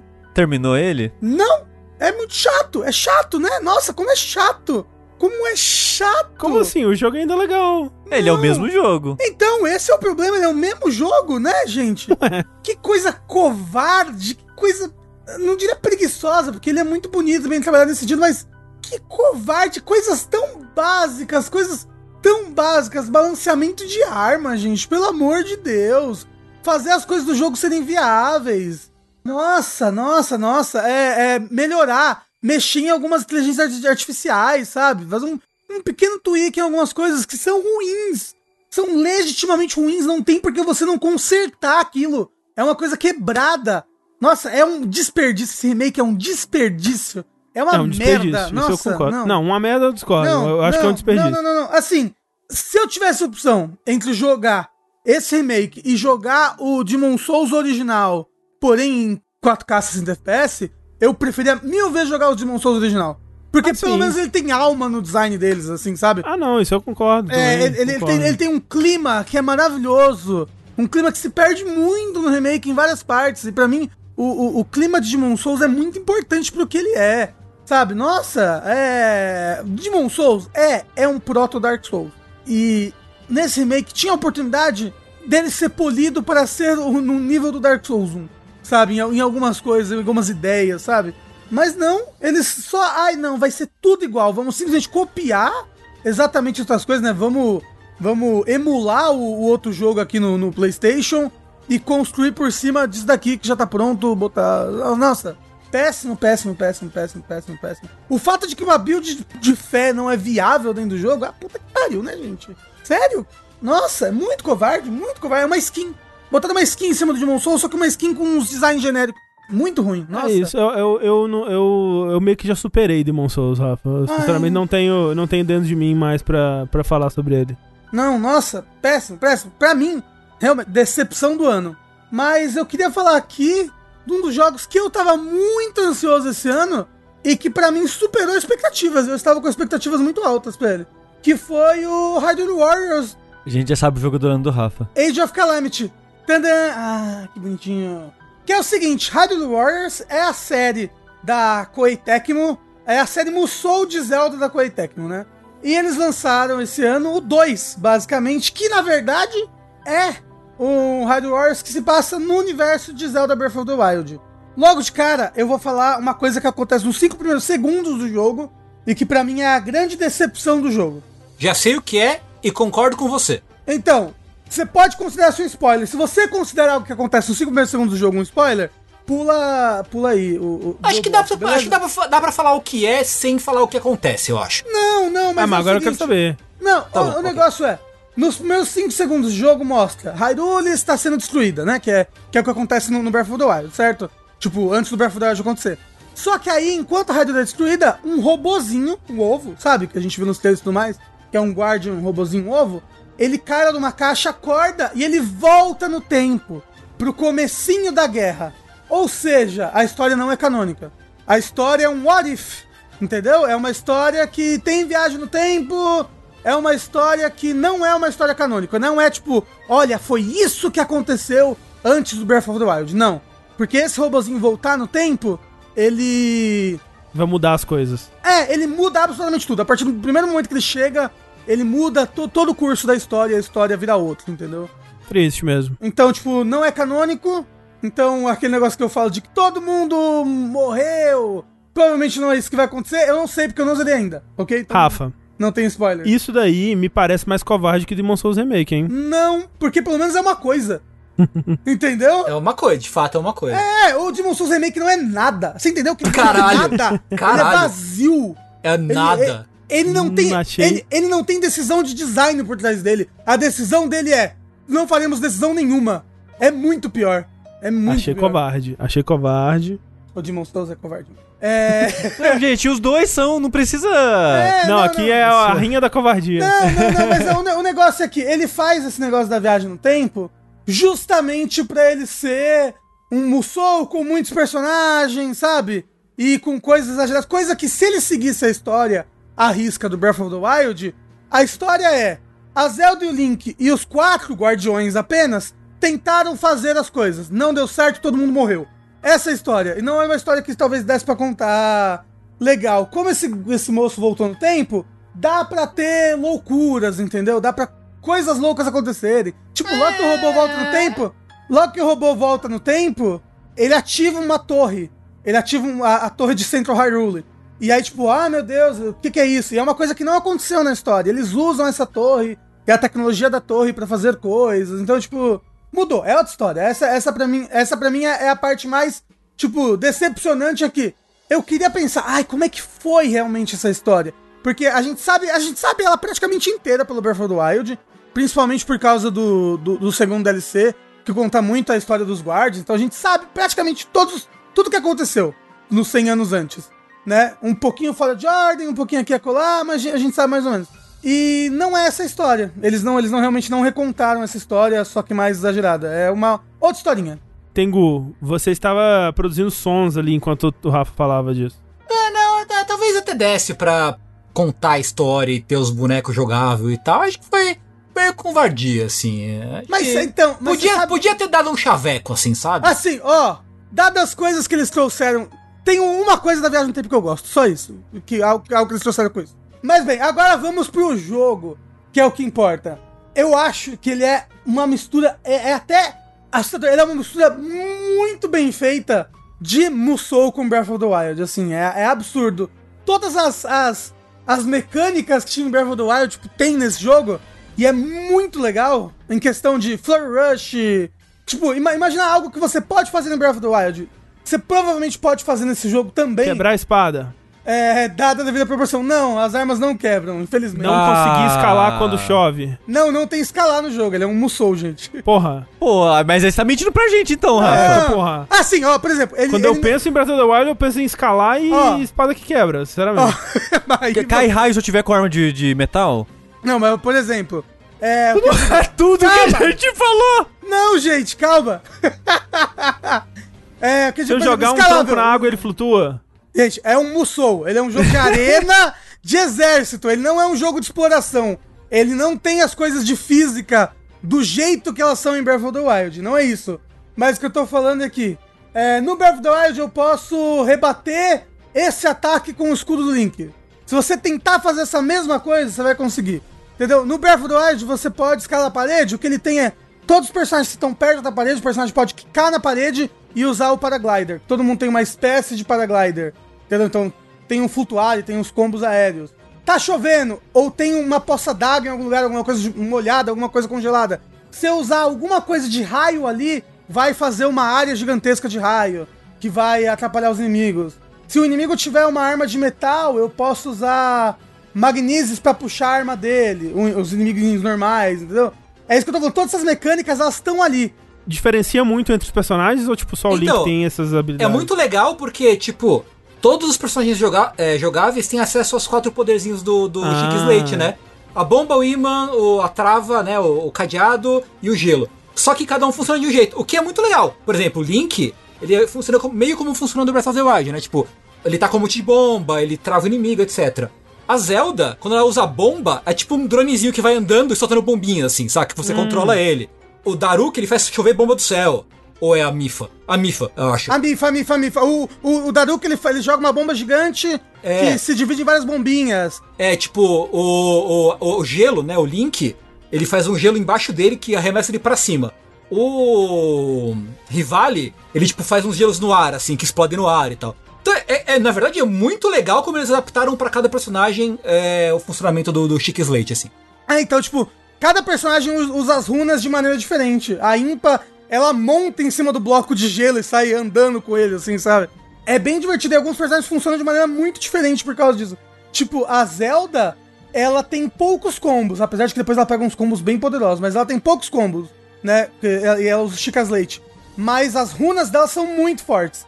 E, por exemplo, essa runa da bomba, você pode usar ela e deixar ela ali, Tengu, andando. Sim. Então, tipo, você deixa a bomba andando enquanto você tá atacando em outro lugar e depois a Zelda pode ativar a runa. As runas dela a qualquer momento vai explodir. É que cada, cada boneco tem um poder único, né? Que é com o, é, o ZR, né? Tipo, o Link é da flechada. A Zelda, ela, ela pode usar os poderes do, do Chique Slate e tal, e você aperta pra detonar o poder. É, a Mifa, ela mergulha e, e voa por um, por um esguicho da água. O Rivali é o mais legal de todos. Porque o Rivali, ele tem um moveset no chão e um moveset diferente no ar. Então você pode apertar um botão pra ele ficar planando. Ele fica, é legal que ele fica segurando o arco com, com as patinhas, né? Enquanto ele bate as asas, assim. E aí, tipo, são combos completamente diferentes que ele tem no ar. Então, os caras capricharam bastante. Não, é, isso, é, isso é o que eu acho mais legal, é que os personagens, eles são muito diferentes, assim, entre si, eles têm muita gimmick diferente. Tipo, se eu tô jogando com, com esse personagem, eu tenho que entender como ele funciona pra jogar com ele, sabe, bem? E ao mesmo tempo, uma coisa que eu acho dele legal em relação a outros Musou que eu joguei, mas tal, talvez porque eu esteja jogando ele no hard, eu não sei, mas os mobs pequenos nesse jogo são perigosos, sabe? Tipo, você tem que ficar prestando atenção nos mobs pequenos. Tem muito mob grande, né? Esses mobs de que você, que você dá lock-on e, e a batalha contra ele. Inclusive, eu acho que esse, esse é um foco muito grande do jogo, esses mobs grandes. E é muito legal a, a- a batalha contra eles. Tipo, você entender o moveset deles, você dá o Flare Rush no momento certo, ou você dá parry no momento certo. Saber em que momento ele ele fica vulnerável. E, e tem, a- tem até como você usar as suas runas de modo criativo em certos pontos. Tipo, o, o inimigo ficou vulnerável nesse momento agora, né? Apareceu a barra de vulnerabilidade. Vou pegar e vou e vou pausar ele no tempo agora, com o Link. Que Ele tem um, um no tempo mais, mais livre do que alguns outros personagens. Então, aproveitar essa barra nesse momento, eu acho bem, bem bacana co- como você consegue usar a, a criatividade na batalha em vários momentos, porque ele não é fácil. Dito assim, eu tô jogando hard, mas, mas ele não é fácil. Tipo, você apanha mesmo dos inimigos pequenos, você morre fácil pros inimigos grandes se você não prestar atenção. Eu tô achando, no geral, ele muito divertido de jogar. Tá? Muito, muito, muito, muito, muito divertido de jogar. Ah, agora o que, por exemplo, o primeiro tem, que esse não tinha como ter, mas que é muito legal, o primeiro é muito fanservice. Muito fanservice. É, o primeiro ele é tipo um Smash de Zelda, É, né? Isso. Então, então, tipo, tem isso do primeiro que, é, que eu gosto muito e que, que esse não tem como ter, mas, né? Tipo, o primeiro você joga com personagens de todas as timelines, aí você, você joga com o Tingle, e aí você joga com o. o, o- os personagens. de- Ganondorf do Wind Waker. é, não, você joga com, você joga com aquele personagem do Link, do Link Between Worlds, tá? Você joga com a Agatha, você joga com os personagens B do, Logo, de um jogo joga de com o link do CDI. Isso! Caralho, se tivesse ele com aquele sorriso. 2D, Cabeças! assim, só um spritezão, assim. Isso. Né? é. Caralho. Então, tipo, ele, ele, ele é muito divertido desse jeito, mas em questão de jogar, eu acho esse ma- mais divertido pelas possibilidades e pelo quão profundo os personagens são, sabe? Uma coisa desse jogo que é muito legal. Muito, muito, muito legal. E nesse sentido, é a melhor coisa que eu já vi nisso em Musous. Eu, eu não joguei tanto quanto Tengu, por exemplo, mas é. Mas é. O melhor tipo disso que eu já vi em Musou é, são os mapas. Nossa, eu acho os mapas muito legais. Eles têm muita personalidade e verticalidade, assim. Você jogou a missão do Rivali, Tengu? A primeira, sim. né? sim, sim, sim, Cara, sim, sim. é muito, é muito vertical a a área dele. Você pega uns, uns lugares de. Um, um jatinho de ar e vai lá pro alto e desce. Tem umas missões que eu acabo a missão e eu tô tipo, caralho, isso foi muito divertido. Foi muito legal, caralho. Tem uma missão logo que você pega a, a, a Master Sword, Tengu, não sei se você já fez. Já. Que você tem, que você tem tipo um tempo pra voltar pra casa. Aham, aham. Caralho, essa missão é muito boa. O cenário é bonito pra caralho. Passa por um lago. E ao mesmo tempo ela, ela tem um tempo, então você. Você fica, tipo. Extasiado em, em querer correr as coisas e blá blá. Mas ao mesmo tempo você tá explorando, querendo, querendo pegar Korok. E aí tem uns monstros, uns monstros gigantes no caminho. E você pode até, tipo, planejar assim: olha, tem esse monstro aqui que apareceu, que é um monstro que. Um, um mago, né? Porque os magos, quando você mata, eles dão. é, os cajados dele que você pode utilizar. Então, olha, tem um mago de fogo ali, eu, eu tô vendo ele no, no mapa. Mas tem um mago de gelo aqui antes, eu tô sem. E, e eu tô sem combustível pro meu cajado de gelo. Eu vou passar aqui, matar o, o mago de gelo primeiro, pra quando chegar no, no mago de fogo, eu já uso o negócio de gelo dele, já mato ele rapidinho, já, já que o meu tempo é escasso. Então, tipo, é legal você ir planejando. E, e, e é legal muito essa coisa de Musous mesmo, que é tipo, pausar, e aí eu já dou ordem pro outro personagem ir pra tal, pra tal lugar, o outro personagem já ir pra tal lugar. Apesar de que eles fazem muito bem isso sozinho, de, de ir pros lugares pra você, tipo, só mudar o personagem, você já tá na área que você deveria ir pra completar a missão, tipo. Uhum, Mas, é, é, tipo, no geral, eu tô me divertindo demais com esse jogo. Demais, demais, demais, demais, demais, demais. É, um outro bagulho fera é que você, em algumas missões, você controla as Divine Beasts. O que é muito legal também, inclusive. É, assim, a Divine Beast do ar, tudinho. É a mais legal. É, as outras Divine Beasts nadinha, né? 100%, Tipo, concordo, concordo. Porque basicamente tem, tem algumas, aqui depende, né? São, são quatro. Três delas são meio que um. Quer dizer, você não é um, um auto-scroller, mas você anda meio que num espaço bem limitado, né? E cada, um- cada uma tem poder. Tem um tiro normal, tem um tiro de área, tem um especial, não sei o que. A Divine Beast do Rivale, você controla o voo dela, né? E você pode colocar a câmera tanto em cima quanto embaixo, dependendo da posição onde estão os inimigos. E é bem, é bem divertido você fazer essas missões da, das Divine Beasts. E elas são, às vezes são mais difíceis do que parece, né? Tem coisas bacanas, tipo, com a Divine Beast da Mifa, né? O elefantinho, ele fica mais forte quando você estaciona o elefante em cima de uma poça d'água. Então ele fica mais poderoso. Tem coisinhas bacanas que eles exploram de gameplay, assim, mesmo não sendo super muito complexo, né? Então, para meio que para compensar eles, eles fazem uns sisteminhas legaisinhos. Eu joguei um tanto, aliás, é um jogo comprido, né? Porque eu joguei, sei lá, 22 horas e acho que não cheguei nem na metade da história, assim. A campanha dele é bem longa. É, seguindo a linha do outro, né? É, então, mas é porque a linha do outro, a campanha não era tão longa. O que era, campanha, o que era longo era o, o modo aventura, né? Que era o modo do mapinha. Esse jogo não tem o modo aventura, ele só tem a campanha. Então acho que, acho que por isso a campanha é maior. É, ele tem um foco maior em, em- na história, né? De modo É, geral. é. E eu tava até, né, o Rafa até comentou e tal, que. E até a gente já falou bastante aqui, quando a gente entrou em pauta de outros Musous, que, tipo, a Omega Force e tal, ela é um estúdio muito bom em, em pegar é, sistemas e temas dos, dos jogos e traduzir eles pra lógica de Musou, né? Tipo, o Persona é bom pra caralho, o Hyrule Warriors 1 é bom pra caralho, esse Hyrule Warriors também é muito bom, enfim. Os caras fazem, fazem um serviço bom, assim. E eu tava meio que refletindo sobre isso porque eu gosto desse Hyrule Warriors novo, mas eu não sei se eu gosto dele mais do que eu gosto do, do primeiro. Porque é é uma adaptação, tipo, imagina se você tem um nível Zelda e um nível Warriors, um nível Musou. Eu acho que nessa escala, o Age of Calamity ele é um Zelda melhor do que um Musou. E eu acho que o, o Hyrule Warriors 1 é um Musou melhor do que um Zelda, sabe? É, eu diria isso, tipo, o, o Hyrule Warriors 1, ele é 75% Musou, Sim. 25% Zelda. Esse Sim. daí, esse daí é meio que o contrário. É. Talvez por isso eu goste mais desse, mas... É, então. ma- mas eu gosto demais do primeiro também, tipo, É, tipo- engane, eu gosto muito mesmo. Por exemplo, minha coisa favorita do primeiro, de longe, é o Adventure Mode. É tipo, é o que me mantinha voltando pro jogo sempre, assim. Eu tenho, sei lá, 300 horas de Hyrule Warriors 1 por causa do Adventure Mode. Esse eu sei que eu vou, lá, vou acabar e vou largar. Sabe? Tipo, eu não vou ficar voltando pra ele, entendeu? E se, e se adicionarem com o tempo uma campanha dessa? Talvez. Talvez. É, assim, eu, Talvez. eu, eu acho que te- tem espaço pra um DLC aí. É, é possível. Lançar uma versão de 3DS dele com mais coisas. É, que roda dois. Aliás, aliás, né, vamos comentar, porque assim, vou, re- vou repetir a piada. Pela 59 vez. O frame rate desse jogo sofre mais do que eu sofria por amor na adolescência, assim. Cara, Olha, é, eu vou te falar. É, é assim, eu rezo por um Switch Pro quando eu jogo esse jogo. é. Não por causa do frame rate, porque sim, o frame rate cai, Uhum, cai muito em algumas partes, mas isso normalmente não me incomoda tanto. Mas uhum.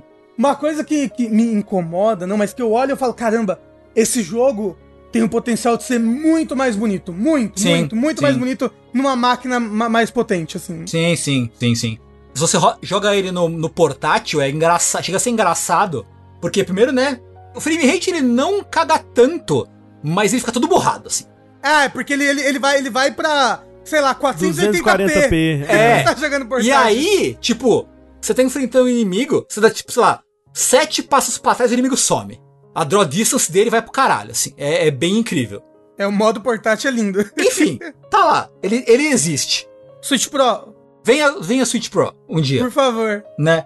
Ô, Rafa, eu tava reparando aqui que um jogo que não drop frame rate é Demon Souls Remake. Ah, lá vem!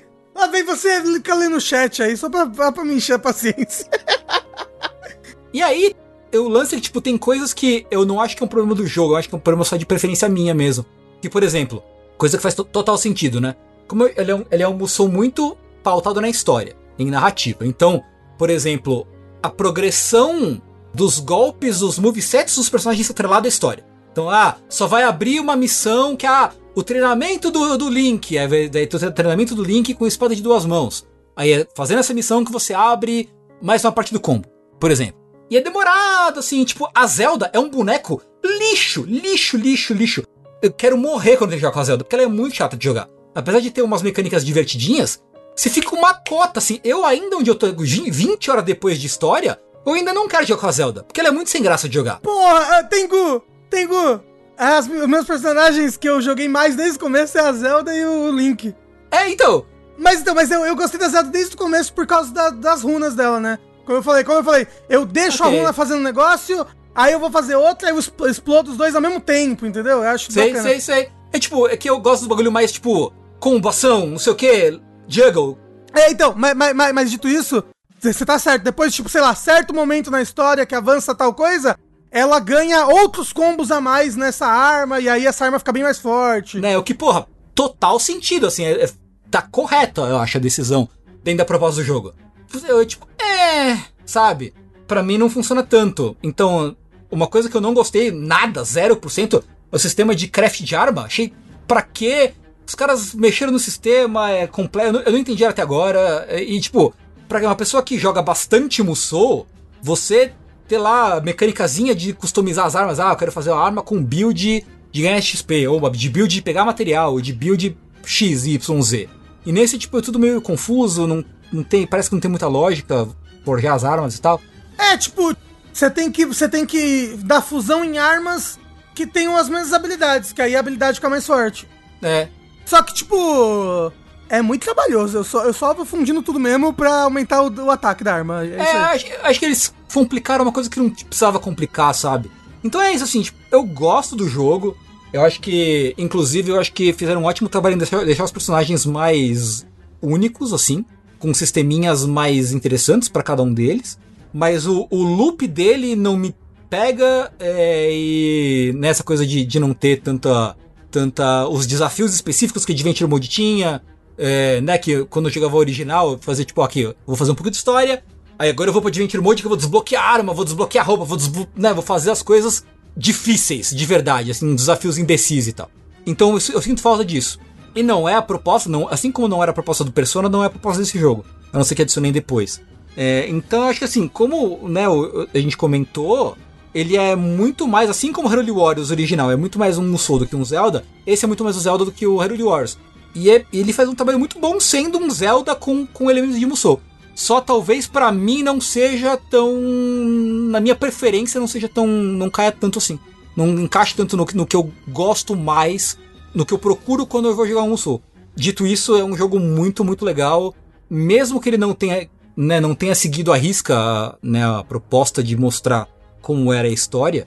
Se você jogou Breath of the Wild e gostou dos personagens, eu acho que é um prato cheio. Ah, sim, a, a, a, a- as cutscenes são bem legais, os personagens são bem bacanas, interagindo, conversando. É. É, E, e, assim, é, são personagens muito bons, né? Os Champions, é, a Orbossa. Nossa, que, que mulher! Tenho certeza Sim. que metade do chat ia gostar de apanhar da Orbossa. com certeza, com certeza, com certeza. Afinal, afinal de contas, ela é Or Bossa. A nossa chefa. Our, our, Ah, our entendi. boss. Entendi. Olha só. Entendi. queria, queria ter entendido? Não sei. Poderia ter ficado sem entender. Pô, é, eles até falam mais lá do Ziga lá e tal, né? Os- Sim, os, ninja sim. com máscara, não sei o quê. Então, porra, belíssimo trabalho de adaptar Breath of the Wild pra Musou. E é isso, assim. Bom jogo. Um dos melhores jogos do ano, talvez, talvez. Jogo do século? Será jogo? Será? Você acha, Café Aquina? Hyrule Warriors, a gente ia falar um jogo do século? Jogo Não, do esse é século. Space Jam. Space Jam é joguei Space só. Jam. É verdade. Não, mas assim, ó, um dos melhores jogos do ano pra mim é, com certeza. Se é o melhor, eu não sei ainda. É, gente, é difícil falar, mas é. Ai, as pessoas vão me zoar agora. Mas o Final Fantasy VII Remake me impactou de um jeito que eu acho que ele ainda continua sendo o meu jogo do ano. Talvez eu precise jogar É justo. ma Mas mais por que, que as do- pessoas iam te zoar por isso? Não sei, porque as pessoas, elas, elas gostaram... Elas gostam muito de odiar coisas no geral, né? Mas, Rafa, sabe o que, que as pessoas têm a ver com o seu jogo do ano? Nada! É isso aí. Obrigado, André. Você é um anjo. Exceto quando eu falo que Demon Souls, Ah, ó. mas- Mas, André, se passa, André, eu, tava, eu tava fazendo assim o prós e os contras aqui. Acho que o Demon Souls tá ganhando, hein, do Age of Calamity. Tem que rever isso aí. o Demon Souls, pelo menos, é, o Age of Calamity, pelo menos, é um jogo novo, né? Tá isso. É, Hyrule Warriors Age of Calamity.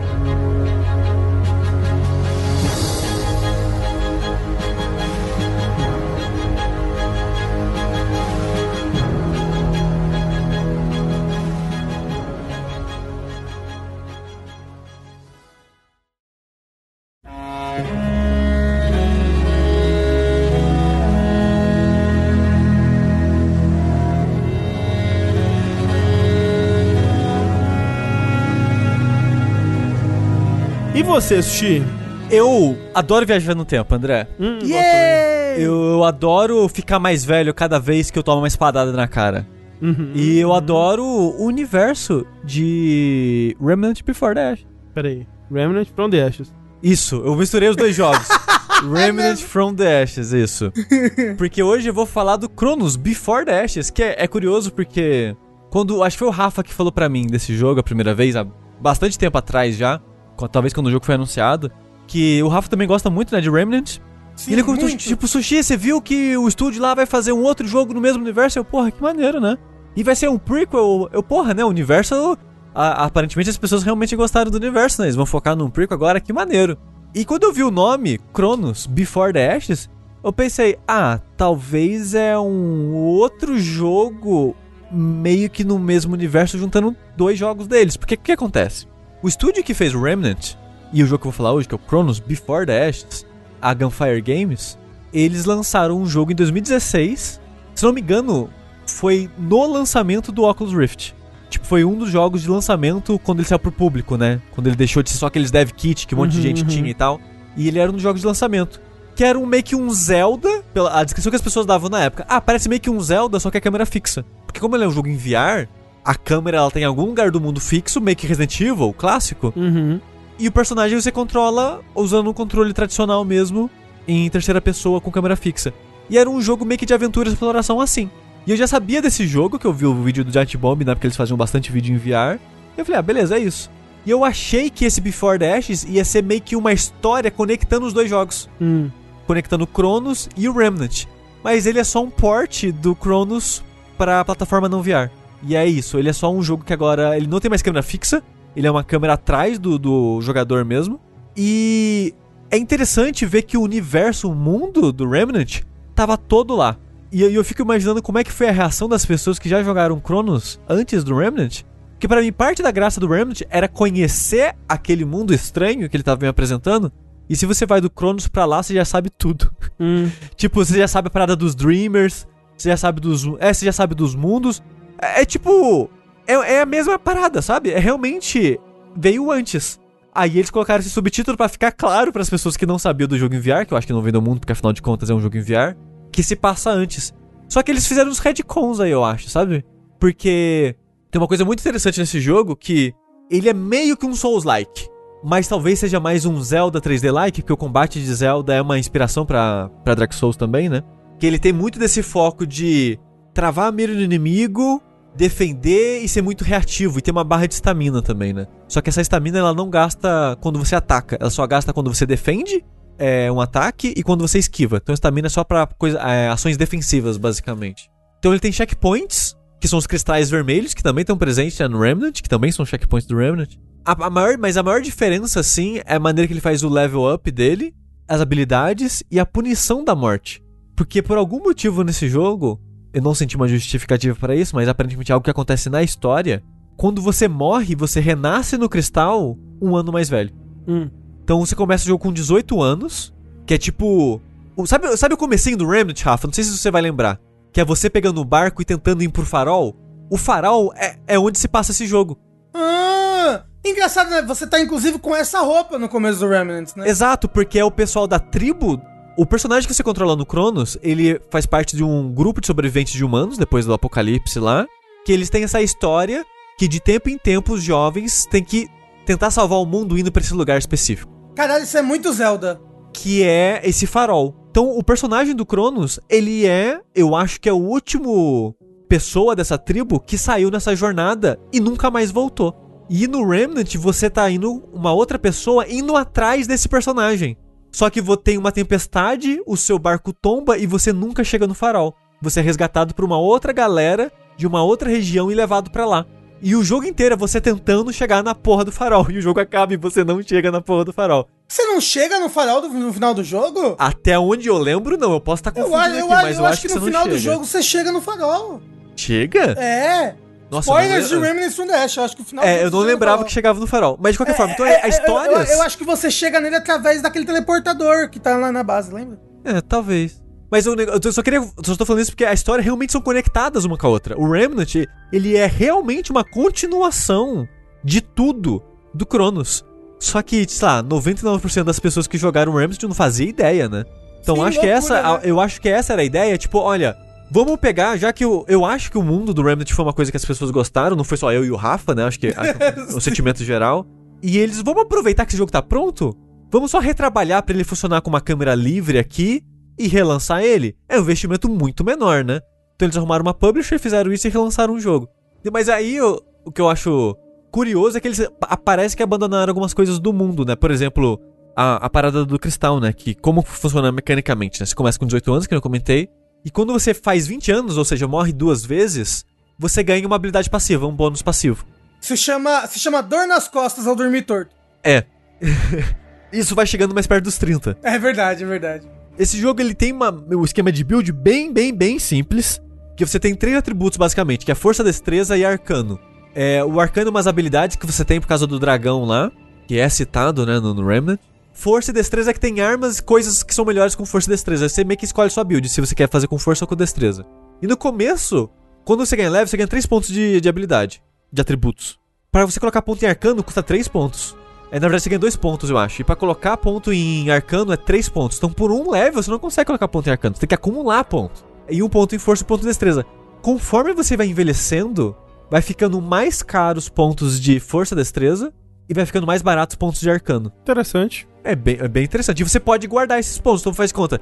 Ah, eu quero focar em arcano, mas não quero ficar me matando aqui em loop até ficar barato. Eu vou guardar esses Mas, pontos. Sushi, muda, o personagem vai mudando fisicamente? Vai, vai envelhecendo. Ah, que legal. Ele morre? Eu não sei, eu terminei com 28, 29 anos, eu acho, o jogo. Sushi é muito bom. Ah, que legal. Não ficou nem grisalho. É, mas, mas o personagem, ele, ele cresce, ele fica um pouquinho mais alto e fica com barba. Ele começa, Ah. tipo, começa a aparecer aquela, a, tipo, a sombrinha assim, Sei. e ela vai virando uma barba, mais barba mesmo com o tempo. E eu sei que você pode chegar até, acho que é 80, 90 anos de idade, uma parada assim. E aí você morre. É, eventualmente eu acho que deve ter um game over eterno no jogo, mas é bem tranquilo. O jogo não é muito longo e não é tão difícil assim. O Fable tinha meio que essa ideia num, né? Tipo. É, só que era bem compartimentado, assim, né? Não, era é. tão. Não, é. Só, só que no, no Fable é. É de acordo com o tempo jogado, né? Ou de acordo com o. Com as skills que você bota. Eu acho que era de acordo com o evento da história, não era não? Não, porque eu. Não sei. Mas o engraçado no Fable é que só você ficava velho. Todo mundo continuava na mesma idade. Todos os NPCs, mas você vai ficando decadente, assim, conforme o jogo vai passando. É bem engraçado. Mas teve chat que não ficou tipo, mas porra, game over eterno? É que esse jogo é tipo 4 horas, 3, 4 horas. Ele é curtinho. Ele tem umas coisas que ele quer que você morra, não em dificuldade escrota, mas em tipo item de cura. Quando você mexe na, no, no checkpoint do jogo, você espera que é igual Dark Souls, que você vai recuperar os itens de cura. Não. Você só recupera item de cura morrendo e renascendo. Então, conforme você vai jogando, você vai conseguindo mais itens de cura. Eu acho que eu terminei com 4 ou 5. Mas é tipo, eu tô explorando, acabou? Acabou. É, daqui a pouco eu vou morrer e é isso. E a outra coisa que enche sua vida é que quando você ganha level, sua vida também enche. Então você consegue meio que empurrar com a barriga assim e jogar bastante tempo com em um ano de, de vida do seu personagem. Tranquilo, assim. Tanto que tem troféu de terminar antes de fazer 20 anos, eu acho. Ele é difícil? Não é muito. Ele tem essa curva de, de você acostumar com o ritmo do jogo, que ele é bem lentinho. Se eu fosse comparar ali com Dark Souls, só pra dar uma base pras pessoas, seria meio que um Dark Souls 2, assim. Que o combate dele é bem simples, é bem cru, assim. E você vê essa, que essa lógica do. do pacing de defende, esquiva, fica longe. Essa é a mesma dança, só que é bem lento. Então, se eu fosse comprar com alguma coisa, seria com o Dark Souls 2. E você vê que ele, ele é um jogo é, com um investimento baixo, assim, no geral, porque são poucas variedades de inimigos, não tem muita variedade de área, ele é um jogo curto. Tipo, o combate é bem simples, até meio rudimentar, assim. Mas uma coisa que eu gosto dele é que eu não sei se ele levou o ângulo de câmera da versão VR a sério, mas ele é meio Resident Evil Hum. em estrutura. E isso é uma- foi uma das coisas que eu mais gostei nele. Porque ele tem puzzles. Então você tá explorando uma área, você vai, às vezes vai achar um diário, igual no Remnant, tem muitos diários, né? A história é muito contada por diário. Aí, no diário você vai ter uma pista que a maneira que abre aquela porta é conseguindo tal coisa e usando em tal lugar. Então você tem que explorar, achar um item e voltar e usar em outro lugar pra abrir a porta. Meio Entendi. Resident Evil essa dinâmica. Interessante. Tem a parada dos. Seu inventário em 3D, meio Tomb Raider, que os itens ficam girando assim, num círculo, sabe? Tomb Raider clássico. E eu achei bem gostosinho isso de desse vai e vem, de pegar um item em uma área, você termina a área e você fica, caralho, eu não usei o item ainda, pra onde que eu vou usar a porra desse item? Ah, será que é meio que naquele hub que tinha umas três portas diferentes? Será que. Será que é isso? Será que eu tenho que guardar? Ou será que eu tenho que voltar aqui depois com alguma coisa? Que às vezes fica a porta trancada pra trás e tal.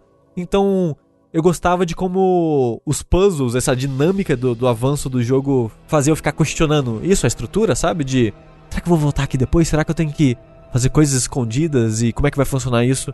Então isso eu tava achando bem legal. Eu acho muito interessante a ideia de você envelhecer de ano em ano. Infelizmente eu só vi um bônus passivo que é quando você faz 20 anos, você pode escolher, tipo, sei lá, se defender gastar menos estamina, esquivar, é, você vai mais longe, um negócio assim, ou você ganha mais experiência. Eu falei, ah, eu quero mais experiência, né? Que aí eu ganho level mais rápido, eu encho a vida com mais frequência, não dependo tanto do item de cura. E foi o único, foi o único bônus passivo que eu ganhei, que eu não morri até fazer 30 anos. Mas a, a ideia eu acho interessante, sabe? E como um- alguém que gostou muito de Remnant, foi interessante ver o começo desse mundo. Tipo, mesmo que eles abandonaram essa ideia de você envelhecer, porque tem um personagem, Rafa, que é. Ele é citado muito nos arquivos do Remnant, que é o Capitão Ford. Commander Ford, eu acho, na verdade. Não sei se vai. O Rafa não, não deve lembrar. Mas é um NPC, ele é um NPC muito importante na lore desse mundo, que ele é meio que um dos humanos que tava tentando impedir o apocalipse. Mas na época que a coisa que aconteceu assim, a moça, a velhinha da, da base, ela é neta, é filha dele. Ah, não, não, não, não é, não é o moço que você tá tentando ir atrás o jogo todo? Isso. Ah, isso, sim, no sim, Remnant é. É. Tanto que você acha vários arquivos, é, documentos dele espalhados pelo jogo, né? E a mesma coisa aqui, você nunca encontra ele, mas você encontra vários documentos dele. E você encontra documento dele comentando que quando ele morre, ele aparece mais velho. Então, tipo, isso era algo que de fato acontecia no mundo. Ah, nossa! Só que no Remnant eles jogaram isso fora completamente. É, eles, eles falaram, eles pensaram, hum. Não, assim, porque se cada vez que eu morresse no Remnant. É, envelhecesse um ano, fudeu, porque o Fudeu. Remnant é muito mais difícil que esse jogo. É Muito, muito, muito mais difícil. difícil. Tinha, É... que jogar, tinha que jogar com o Neto. Ah, e outra coisa. Tem aquela parada de você explorar a base humana e, e encontrar coisas escondidas que você não esperava que fosse ter, sabe? Que no Remnant você.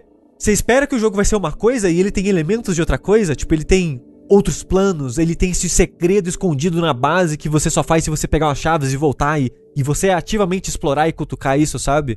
Tem uma interação com Dreamers que é meio que secreta, você tem que fazer uma coisa pra encontrar aqui no, no Cronos. Então, tipo, ele tem coisas, ideias muito interessantes que foram retrabalhadas e aprofundadas no, no Remnant. Inclusive, Sushi, você devia jogar o DLC do Remnant, que é muito bom, viu? Eu quero o jogar DLC ele em na neve. DLC Rafa, joga ele em co-op inteiro comigo? Aonde? Em algum lugar. Não, é porque eu tenho ele no PC, né? Só. Você não tem no, no- você não tem no PlayStation?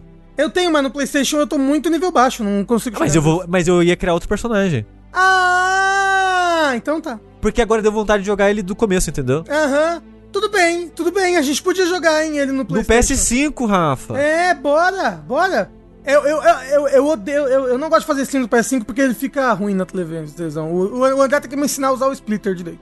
Mas então, tipo, ele é um jogo simples, ele é um jogo curto, o Cronos. Mas se você gosta de Remnant, eu recomendo demais, assim. Se você tem, se você achou interessante o mundo, se você quer saber mais sobre esse mundo, tem até algumas áreas que você revisita, tipo o deserto, você revisita ele, ele, ele indo em outras áreas. Aquela floresta que tem aquelas casas nas árvores, você revisita aquele mundo e indo em outras áreas também. Caralho, que interessante. Ele não é um jogo incrível, mas é um jogo muito legal, sabe? Eu, achei, eu, eu- eu me diverti bastante jogando ele. Eu só queria abordar aqui que tem um pedaço do jogo que ele tem um puzzle, que é aquele puzzle de. Tipo quando. Mil anos atrás, quando a gente era criança, Esse era mais incomum de encontrar. Uh, mil anos atrás. É, quando, é aquele puzzle que são cubinhos, quadradinhos que você tem que ficar empurrando e às vezes Sim. tem que escrever palavras Aham, naquilo aham. e tal.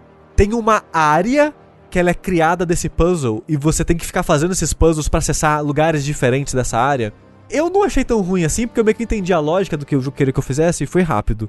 O Lucas do Nautilus, ele tava quase dropando o jogo nessa área. Ele odiou essa, essa parada. Eu geralmente odeio esse tipo de puzzle também. Mas assim, eu normalmente tenho muita dificuldade com esse tipo de puzzle, né? Eu me sinto burro. Mas eu gostava de ficar fazendo, assim, esses que vem na mão mesmo, né? Se ficar empurrando os negócios infinitamente, sem entender o que você tá fazendo. Que tem tipo um bloquinho que é vazio Isso. e os outros são preenchidos, é. é. É, exato. Eu, eu, eu gostava, mas eu me sentia meio burro. Então, tipo, olha, saiba que tem um momento desse, não é tão difícil quanto parece. Tenta fazer da maneira mais simples possível. Quando você chegar lá, isso vai fazer sentido o que eu tô falando. Racha a cuca. É, então, Cronos saiu pra PlayStation 4, saiu pra Xbox, saiu pra PC. Fica a recomendação, eu não sei o preço, mas. É um jogo legal. Deixa eu dar uma olhadinha aqui, a- aqui nele na Steam pra ver quanto é que tá o preço. pra falar pra você. Nossa, ele tá caro na, na Steam, gente. Quanto? Nossa, ele tá 84 reais na Steam. Caraca, tá mais caro que o Remnant? É. É, joga em Remnant de novo. Se você não jogou Remnant, vai lá e compra o Remnant e joga ele. Tá aí, É, então. porra, Essa Steam. é a recomendação do jogabilidade.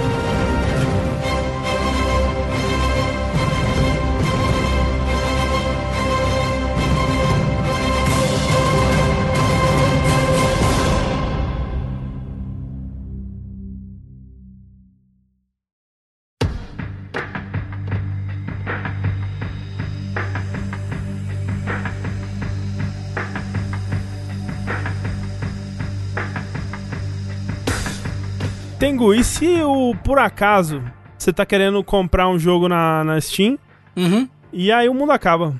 E aí o mundo ele vira É. eh, em cima de você, assim, e vira um globo reverso. E aí a única, sua única alternativa é o quê? Socar a face de Deus. É isso. Tal qual o adolescente mais tatuado dos games, o Demi Finch, num jogo que é estrelado por Dante da série Devil May Cry. que no caso é o remaster HD de Shin Megami Tensei Nocturne, ou Shin Megami Tensei 3, dependendo de onde você estiver. Ele já saiu em inglês, Tengu? Não, não saiu em Ainda inglês. não, né? Beleza. Ele saiu em japonês no Halloween, ah, e o lançamento em inglês tá pro ano que vem. Começo do ano que vem, acho que março, talvez. Tá aí, ó, virando esquina já. Vai sair antes do Cyberpunk ainda. É. É, eu ia falar, é, é em março no Switch. Todas, é Switch e PS4. É porque o Switch vai deixar de existir em 31 de março, né? É verdade, né? É verdade, verdade. É, é o, fim, é o fim do mundo. É o fim É. do mundo. O mundo É, vai acabar aí. e ele vai vir salvar nós. Porra, É, mas aí. tá aí, né? Então, quando esse jogo saiu, quando o jogo foi anunciado, falei assim: bom, não precisa me preocupar, me preocupar muito em fazer minha lista de melhores jogos do ano, porque automaticamente ele vai estar dentro, certo? é, é um jogo que eu gosto muito, é um dos meus, meus RPGs favoritos, acessível, em HD, dublado, bom demais. É, e aí anunciaram o quê? Que ia ter uma dificuldade é, misericordiosa, merciful. Falei, porra, show. Por quê? Show, eu quero misericórdia na minha vida, por favor. Pois é, porque um dos, dos elementos que mais afasta as pessoas do jogo, que eu acho que realmente é um dos, dos pontos em que ele em que ele falha ali um tanto, é porque a dificuldade dele é bem pau no cu. Por exemplo, se o seu protagonista morre, game over. Queria dizer que a Acusa 7 tem isso e eu odeio o jogo que faz isso. Odeio o jogo que É faz o único isso. defeito de persona. O que, o que, o que, o que, o que, o que? Quando o protagonista cai em batalha, é game over automático. Ah, não importa se o resto da parte tá vivo. Isso é. Isso se alia ao quê? O fato de que os inimigos têm muito. muita magia de one hit kill, pra caralho. Tem muito encontro aleatório. E muito encontro aleatório em que os inimigos te pegam por trás e te matam num turno só sem chance de você revidar. Porra! Então, assim, jogo muito bom? É muito bom, mas às vezes vacila. E aí, porra, legal que vai ter um- uma dificuldade mais tranquila, porque, né, que bom, de modo geral. Então eu tava muito empolgado pra rejogar o, o Nocturne.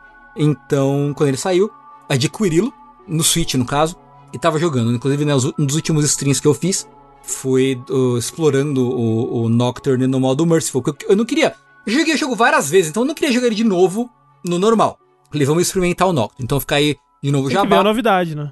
Né? Ficou de novo jabá, porque tá ouvindo a versão podcast desse programa, só o áudio. Assista streamings não meus eh, no twitch.tv jogabilidade. Assista do Tengu também. Não, não sei se não.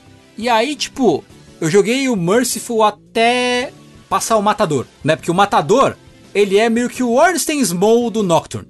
Ele é tipo, a primeira parte, tipo, ele é, ele é o skill check. Por exemplo, ok, você aprendeu a jogar?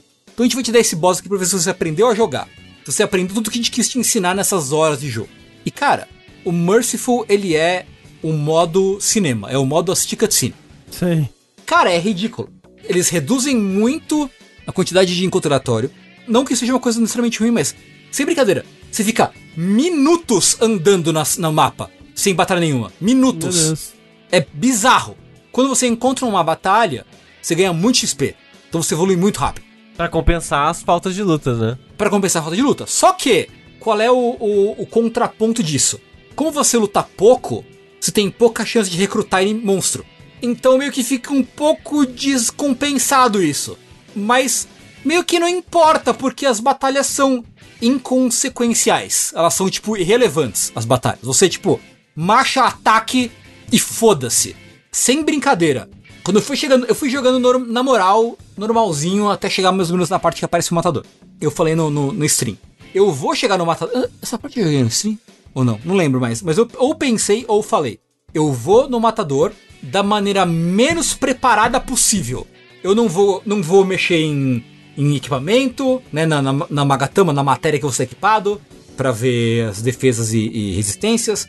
Não vou montar minha parte direitinho, não vou fundir demônio, não vou fazer porra nenhuma. Eu vou chegar do jeito que tá e vou enfrentar.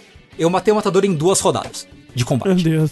Tipo, duas rodadas. Eu não fiz. Tipo, eu usei a ma- eu usei magia de cura, um turno, usei as magias lá que precisava usar. Eu não usei buff, eu não usei debuff, eu não fiz porra nenhuma. Matei o matador em duas rodadas. É, então ele é um modo história mesmo, né? Cara, ele é um modo que meio que tira o que o jogo tem de especial, sabe? Não teria um semi-merciful, não? Não, então. Os caras, Porra. assim, cagaram no pau, assim. Cagaram no pau, assim, nessa, nessa dificuldade de Merciful. Tinha que ser uma coisa entre o Merciful, ou tinha que ter uma dificuldade a mais entre o Merciful e o normal. Porque o Merciful é muito sem graça. Obviamente, assim, eu não vou conseguir falar, obviamente, do ponto de vista de uma pessoa que nunca jogou Nocturne pra dizer quanta diversão a pessoa que nunca jogou Nocturne tiraria desse modo. Mas pra mim foi muito chato. Foi muito, muito, muito chato. Só anda, anda, anda, tem uma batalha, você mata a batalha sem dificuldade, ganha uma caralho de XP e mata os bosses sem, tipo, sem precisar pensar, sabe? É, é- é bem sem graça. Me parece realmente um modo pra você só ver a história, porque tira, né, essa parte de do Pokémon de, de capetinha, né? Você não, meio que não É. intera, acaba não interagindo com isso. Exato, exato. Tipo, ganha muito dinheiro, os itens acho que são mais baratos. Então, assim, é um modo, modo passeio, é um modo piloto automático, assim. Modo Sei lá. passeio. É, modo passeio. Tem como mudar durante o jogo, caso você Tem. tenha se arrependido? Ah, pelo Tem. menos. Ok. Tem, ok. tem.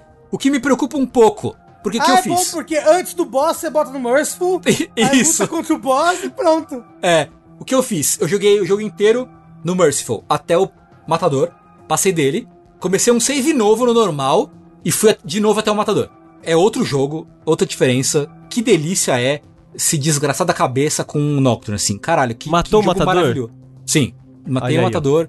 Caralho, que jogo maravilhoso, cara. Puta que pariu, o Nocturne é muito bom, mas eu não recomendo muito o Merciful, eu acho. Eu não sei, tenta, experimenta e depois me fala o que você acha.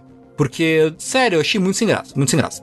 O jogo tá de boa em HD? Como é que tá? Era a parte que eu vamos entrar nisso agora. Porque Eita. eu falei, porra, HD é o futuro. Pau no cu dos gráficos feio. É um jogo de Play 2. Eu comecei achando esquisito, porque na tela de começar o jogo, de fato, tem uma animaçãozinha do, de uma Magatama rodando no fundo. E eu pensando, caralho, tá meio resolução baixa essa porra. Qual não foi minha surpresa quando eu descobri que os vídeos, né, cutscenes do jogo em vídeo, que não são em gráficos do jogo, são arquivos de vídeo, Sei. são idênticos ao como era no PlayStation 2. Ah, eles não re- renderizaram, né? Não, é tipo 3x4 resolução de batata, Porra, aí sim. tá ligado? A trilha sonora do jogo, eles não mexeram na qualidade de som. É som de Play 2. Nossa, que E delícia. muitas vezes o som é abafado, saca? Cara, que desserviço. Tipo, a gente literalmente fez um podcast sobre o cara que compôs as músicas desse jogo. Ouve lá o Dash do show de Meguro. É verdade. A gente colocou algumas músicas do Nocturne lá. Cara, é um, é um desserviço ao legado do show de Meguro na, na, na trilha desse jogo. Porque é uma trilha muito foda e as músicas estão com, com qualidade de rádio. É, eu, eu ia até falar, tipo, porra, mas será que o- os vídeos é porque eles não têm os originais? Mas, porra, a música com certeza eles têm, né? Pelo menos. Imagino que Uma tenha. versão de CD aí, que É. sai em trilha essa porra, não é possível? Exato, tipo, cara, não, não tem não tem motivo. Não, não tem motivo algum pra música tá ruim. Não tem. Então é isso, assim, cagaram no pau um pouco. O jogo tem uns loadings esquisitos, tipo, você vai entrar na, na tela de equipar Magatama, que é tipo as matérias do jogo. Você entra, tipo, tem um mini loading. Você vai é, salvar o jogo, tem um mini loadingzinho. Coisas que não fazem absoluto menor sentido. Que não tinha no PS2? Que não tinha no PS2. Hum. Pelo menos não lembro de ter. Posso estar enganado, posso estar lembrando errado. Faz tempo que eu, não, eu joguei esse jogo no Play 2 pela última vez, faz alguns três anos por aí. Três, vai, três anos, dois, três anos por aí. Mas é isso, assim. É um porte, assim, é muito bom porque é um jogo que agora tá acessível. Ele não tá preso no Play 2 mais, certo? Sim, isso é bom. Né, é ótimo. Você pode comprar ele tanto no Play 4 quanto no, no, no Switch. Ele tá dublado, o que é muito legal. Né, os monstros são dublados. Né, os diálogos dublados, né? O... Então, porra, os caras tiveram algum cuidado ali, né? Na hora E, e veja pelo lado bom, Tengu. A Bluepoint não fez um gráfico novo por cima. Porra, ó, ó, ó. Caralho, Amém, a Blue Jesus. Point, mas ia destruir os character Não, design. ia, olha. ia, ia ter todo mundo, ia ter pus, ia sangrar muito, ia ser gordo. e aí ia ter física de balançar a banha do gordo, e o gordo É. ia ser nojento. É, o, o Demi Find ia falar, dar o dedo do meio assim, fuck you, pro demônio, assim, né? Ia ser louco. Porém, não, né? É, ainda bem que a Bluepoint não tá trabalhando no, no remaster desse jogo. Então, assim, é legal. é, o que tem em HD tá bacana, mas, puta, dá um desgostinho, sabe? Em algumas coisas, assim. É, e o Merciful, acho que eles erraram. Eles só erraram na mão no Merciful, pra mim, pelo menos. Eles só erraram na mão no Merciful. Tipo, se a intenção era fazer realmente esse modo pra só história, eles podiam ter pelo menos nomeado ele melhor, né? Tipo, Uhum. modo story only, não sei. É, é, é, é, sim, sim. Que ficava mais claro qual era a proposta, pelo menos, né? Exato. Então, sei lá. Mas assim, Tengu, Tengu, vamos supor, eu não conheço essa história desse jogo. Tipo, eu não, nunca joguei, blá blá blá. Você acha que valeria eu jogar só pela história? Ou você acha que, tipo, o gameplay é essencial pra eu me divertir com esse jogo? Cara, eu, eu acho que é, cara. Porque eu, eu acho que o sofrimento é um tema central da história do, do Nocturne, assim como é de todo o Shin Megami Tensei. E eu acho que a- é- agrega é, você sofrer, assim. É, é, é tipo, sei lá, eu não, não, não cheguei a terminar o Nocturne, assim, mas é pensando, sei lá, Persona, sabe? Se você tirasse só todas as mecânicas e ficasse só a narrativa, eu acho que perderia muito, velho. É, eu acho que sim, eu acho que sim. Mas, mas, mas, mas- mas é uma história interessante. Eu acho que é. Eu acho que é. Ela é, ela é continuação, ou ela tem continuação em outro jogo? Não. Porém, ela é uma sequência indireta do Shin Megami Tensei 2. Mas não precisa jogar. não precisa ter jogado. Tipo, é uma referência que se você jogou o 2, você fala, não, caralho, pô, se pá, é isso aí, hein? Mas é, então por isso, por isso que ela não é uma sequência direta, né? Não, não, não, não, né? É um, um boneco ali que aparece e tal, tem uma, uma relação com o boneco do 2. Mas ele não é. Ele é um jogo que você joga ele isolado. E. Mas! E o Dante da série Devil May Cry, né? É mil, Uhum. mil ienes. É mil ienes. Você tem que pagar pra botar ele no jogo. Porra. Porque ele, é, eles, a base dessa versão é a base é, é a Chronicle Edition, que é a terceira versão do Nocturne no, no Japão. Ah, pode crer, ok. A Chronicle Edition é a versão que saiu junto com o Devil Summoner, é, o Raidoku Zonoha 2, que eles substituem o Dante pelo Raido, porque o contato com a Capcom tinha é, expirado, então ele não tinha, não podia mais botar o Dante ali. E agora eles, sei lá, que der- deram seus pulos e botaram o Dante de novo. Só que daí eles separam. Se você fizer questão do Dante no seu grupo, então você tem que desembolsar é, um dinheirinho a mais. De modo geral, eu recomendo o jogo. Porra, gosto muito dele. Não sei se recomendo jogar no Merciful, mesmo que. mesmo sabendo que a dificuldade dele é meio pau no cu. De repente você vai intercalando entre os dois, talvez. Mas não recomendo jogar só no Merciful, não. Acho que ele tira bastante da diversão do jogo. Tá aí. Shin Megami Tensei Nocturne. É, Para HD, Nintendo Switch. Remaster. Mas é, essa versão que o Tengo falou é a versão em japonês, né? Teremos Sim. aí a versão ocidental vindo em março, aparentemente. Por aí. Longe, né, gente? Janeiro, fevereiro. Não, tá aí, virou aí já. Rafa, a gente, já, a gente já tá quase em janeiro. Você piscou já é janeiro. É verdade. Hoje é dia 16. É loucura. Louco Natal, tá aí.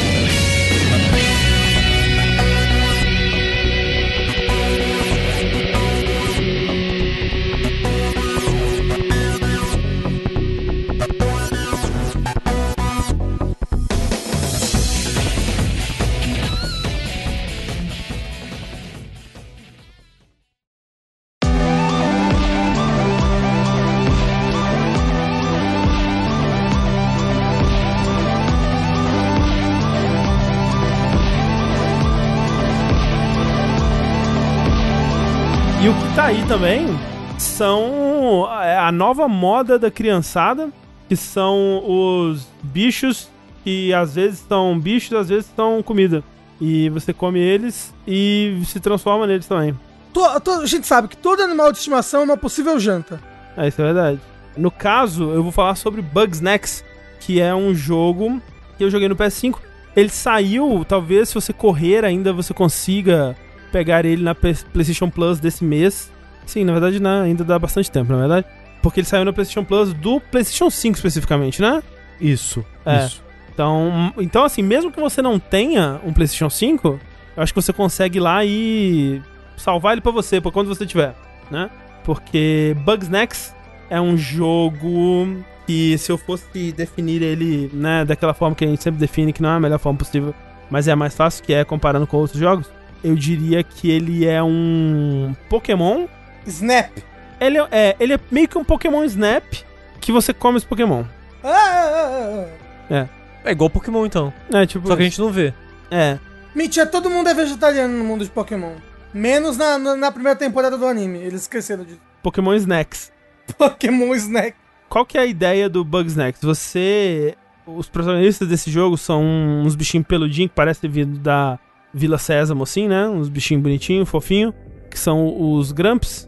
E aí, você, dentro dessa sociedade Grumps, você é um jornalista, ou uma jornalista, não me lembro, que recebe uma, um, um vídeo de uma exploradora famosa que diz que descobriu a ilha dos Bugsnax, que são essas criaturas que são metade animais, metade lanches.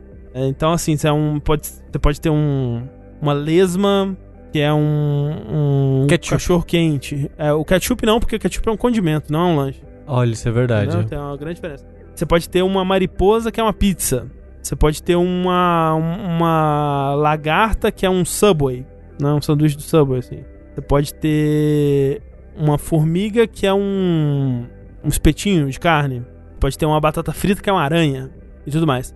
E ela descobriu a ilha onde essas criaturas vivem, né? E era, é, aparentemente, nesse, nesse mundo, essas criaturas eram meio que como, tipo, criptídeos, assim, umas criaturas místicas que as pessoas, tipo, Yeti, né? O Homem das Neves, assim, que as pessoas sempre falavam, mas ninguém nunca tinha conseguido provar a existência delas.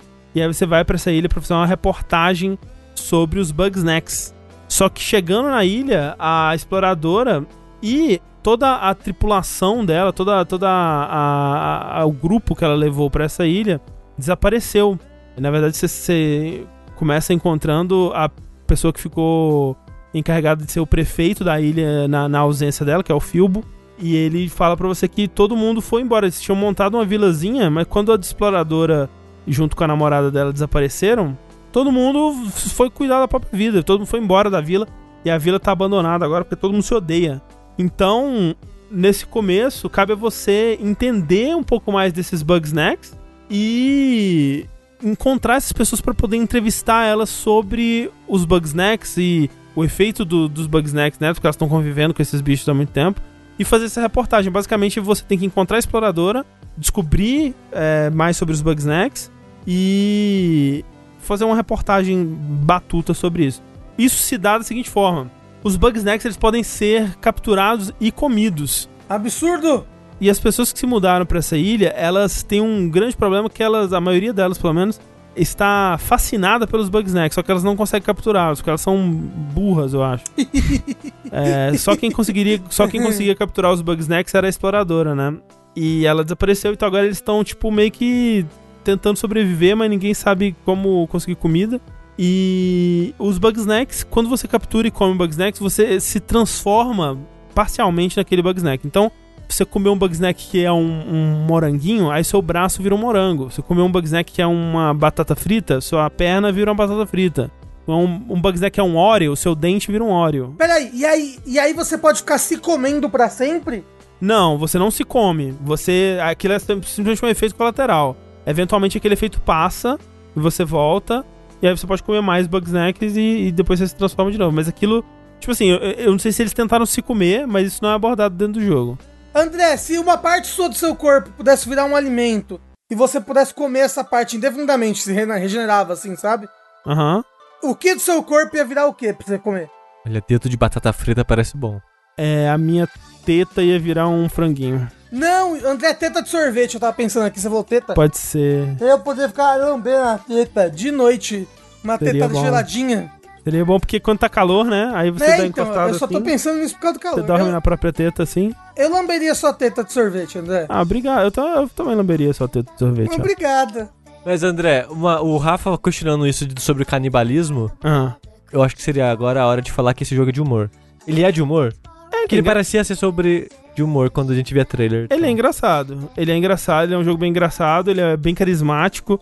É uma coisa que foi bem surpreendente. Assim, ele foi muito surpreendente pra mim no geral, porque eu sabia que era. Ah, os bichinhos engraçados, você come e vira o bichinho. Eu não sabia o que, que era o jogo, né?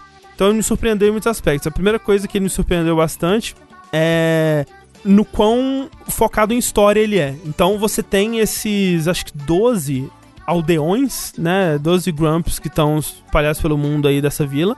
E os 12 são personagens, assim, muito é, bem desenvolvidos e com suas próprios dilemas e relações interpessoais. Até no, no. Você tem uma agenda que marca o perfil de cada um deles, né? E fala de quem que eles gostam, de quem que eles não gostam, qual que é o tipo, melhor amigo, relações entre eles, assim. Tem casais, tem pessoas que se odeiam e tal. E a relação entre eles é muito importante do porquê que eles se separaram. E muito do que você vai fazer ao longo do jogo é tentar entender o que, o que, que são os dilemas deles, muitas side quests, é você ajudar eles nesses dilemas, né? Por exemplo, você tem uma uma pessoa que foi pra essa ilha, é uma artista, uma cantora, que ela perdeu o, o- a, a inspiração, né? Então ela foi pra essa ilha pra, não, aqui eu vou pra esse retiro espiritual, vou encontrar minha inspiração e vou encontrar isso com os Bugsnacks, que eu com certeza vou comer altos Bugsnacks e vou achar minha inspiração de volta.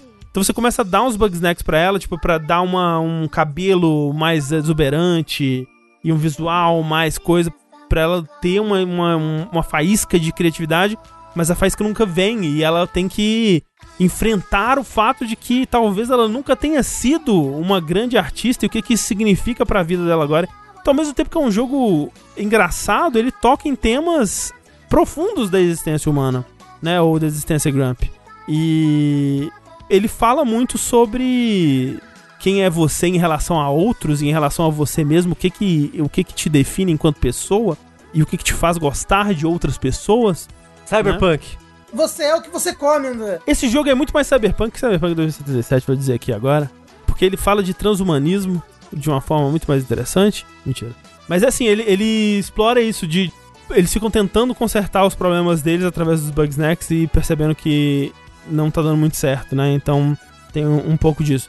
É, então essa parte da história me surpreendeu bastante. Eu achei. É, é um jogo com um, um talento artístico, vocal muito grande, né? Tem vários dubladores famosos. Tem o, pra quem gosta de, de Critical Role, tem um personagem dublado pelo Sam Riegel, que é maravilhoso. Vários dubladores de Persona, tem a, o, o Morgana, dubla a Béfica, e, e tantos outros aí espalhados. Tem, tem, as vozes são muito boas. E as interpretações e o texto de modo geral. Agora, o que mais me prendeu no jogo, né? E é um jogo que eu gostei bastante, assim. Eu, eu- é um jogo que eu joguei com um sorriso, assim, do, do início ao fim. É um jogo muito gostoso e muito interessante, muito divertido. E o principal disso é, é como que se dá as mecânicas dele, né? A captura dos Bugsnacks. Porque tal qual Pokémon, ele tem um, um, sei lá, acho que são 100 Bugsnacks no total pra você capturar. Na verdade, sim, deve ter uns 70 e aí os outros 30 são meio que repetecos dos mesmos Bugsnacks, assim, tipo, ah, versão Shine, sei lá. A versão branca desse Bugsnack que aparece de dia, ele aparece de noite numa versão com uma cor diferente.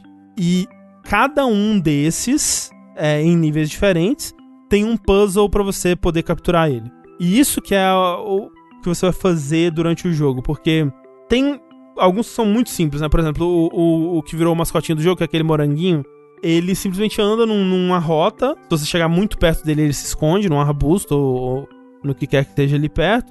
Mas basta você colocar a sua armadilha na rota onde ele passa. Você se esconde, né? Chega um pouco longe pra ele não, não ficar com medo. E aí, quando ele estiver passando sua armadilha, você fecha a armadilha e você captura ele.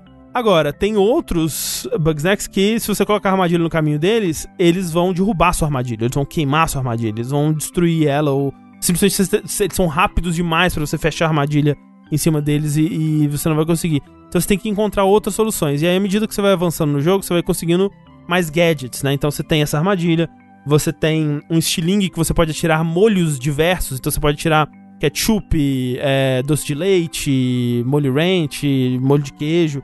Porque cada bug snack também tem é, os seus gostos e desgostos. Eles podem gostar de outros bug snacks, eles podem odiar outros bug snacks, eles podem ser predadores de outros bug snacks, eles podem é, gostar de molhos diversos, assim. Então você pode jogar um molho para atrair ele para um lugar. Você pode jogar um molho para atrair ele para perto do bug snack que ele odeia. E o bug snack que ele odeia vai bater nele e deixar ele tonto para você capturar.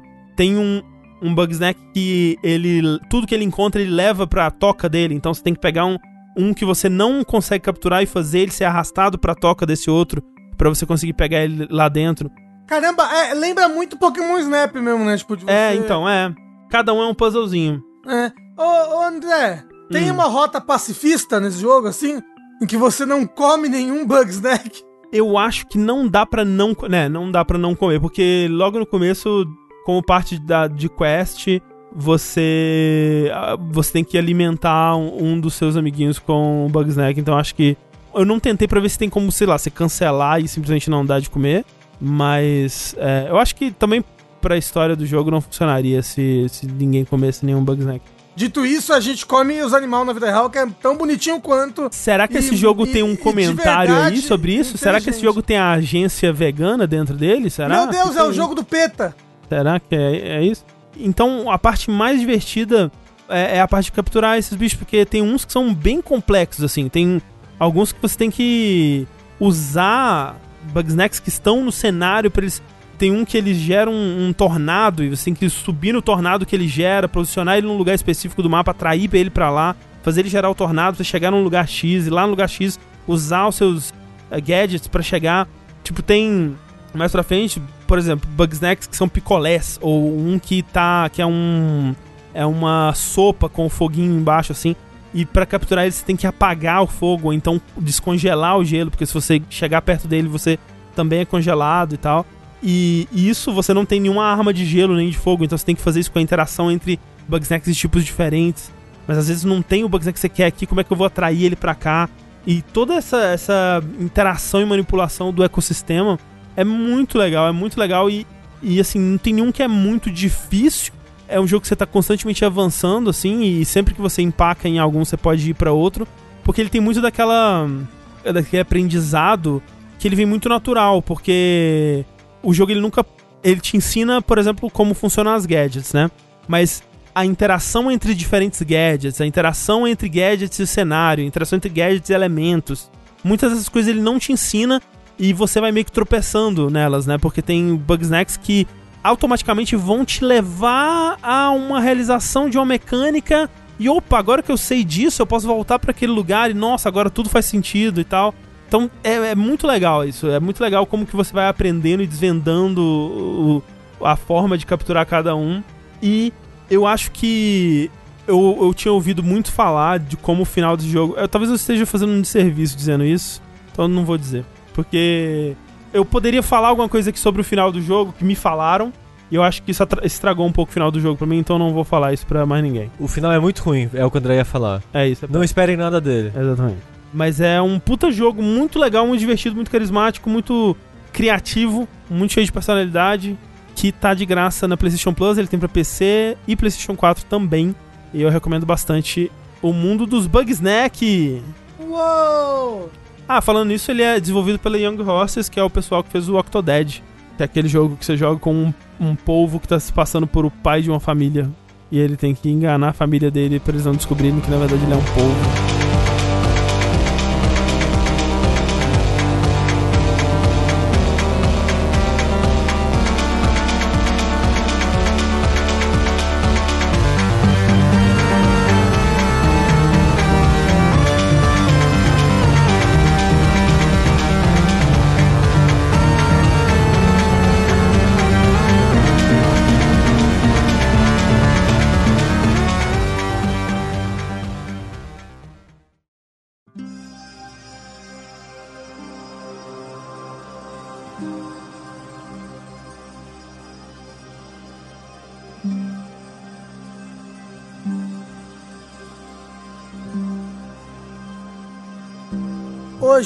Eu disse que eu estava polêmico. E eu continuo. Peraí, deixa eu fazer uma pose de pessoa polêmica.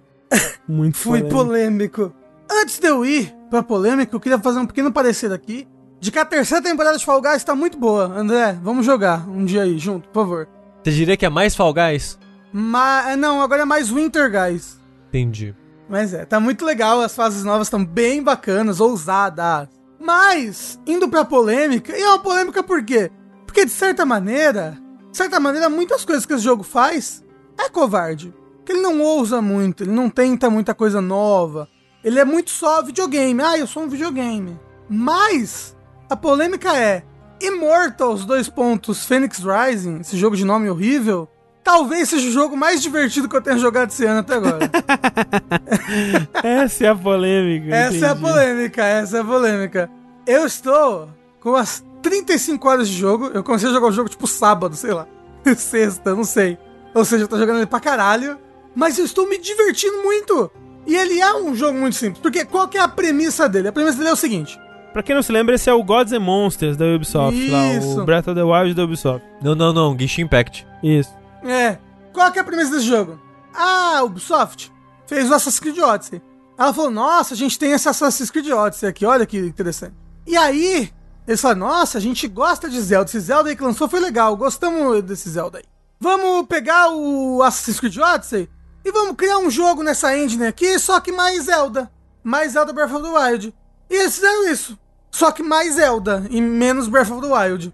Né, tipo, ele é bem menos Breath of the Wild, ele é mais Zelda, assim, que ele tem, tipo, dungeons, sabe? É...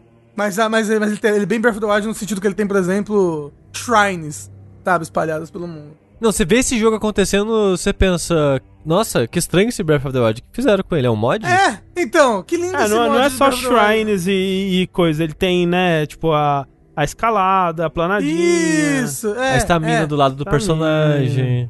E por que, que eu acho ele tão divertido assim? Porque eu sinto que as coisas que ele faz, como videogame, elas me agradam como videogame. Elas são divertidas. Sim, ele é, ele é, ele é sólido. O combate dele é sólido. Né? Quanto mais você vai evoluindo no combate dele, mais te abrem opções, tipo. Opções bacanas de combo, assim, de você poder continuar o combo tal qual um, um hack and slash, sabe? Tipo, joguei inimigo pra longe, mas eu posso ou me levar, me puxar até o inimigo, ou puxar o inimigo pra mim, para continuar o combo e jogar ele pro alto. E aí, lá do alto, utilizar um outro poder nele, um outro poder que joga ele mais pro alto ainda. Posso dar juggle no inimigo. E aí, quanto mais combo eu faço, mais, mais alto é o meu dano também. Então é interessante eu tentar manter o meu combo o tempo todo. Se eu desviar de última hora, eu faço um Witch Time, né? Que nem o. Ou melhor, um Flurry Rush. Não, é, é, é mais um Witch Time porque não tem uma ação vinculada, né? Você só para o tempo. Então, tipo, o combate é muito divertido. Então, tipo, eu estou com 35 horas de jogo e estou, tipo, adorando ficar, tipo, andando e matando inimigo no geral. E a exploração, talvez, porque, tipo, PlayStation 5, eu ainda tô, tipo, muito a criança que ganhou um brinquedo novo, sabe, no Natal. Mas, caralho, como eu acho bonito, meu Deus do céu. Vai, vai, vai ver que é o, o, efeito 4K HDR, né? Mas, caralho, tipo, eu subo no alto, assim, e, e ele é um jogo que ele, ele tem... É, ele é um jogo de mundo aberto, bem assim, tipo, nos inspiramos muito em Breath of the Wild mesmo. Spans porque ele é uma ilha zona, uma ilha gigantesca que são divididas em sete áreas.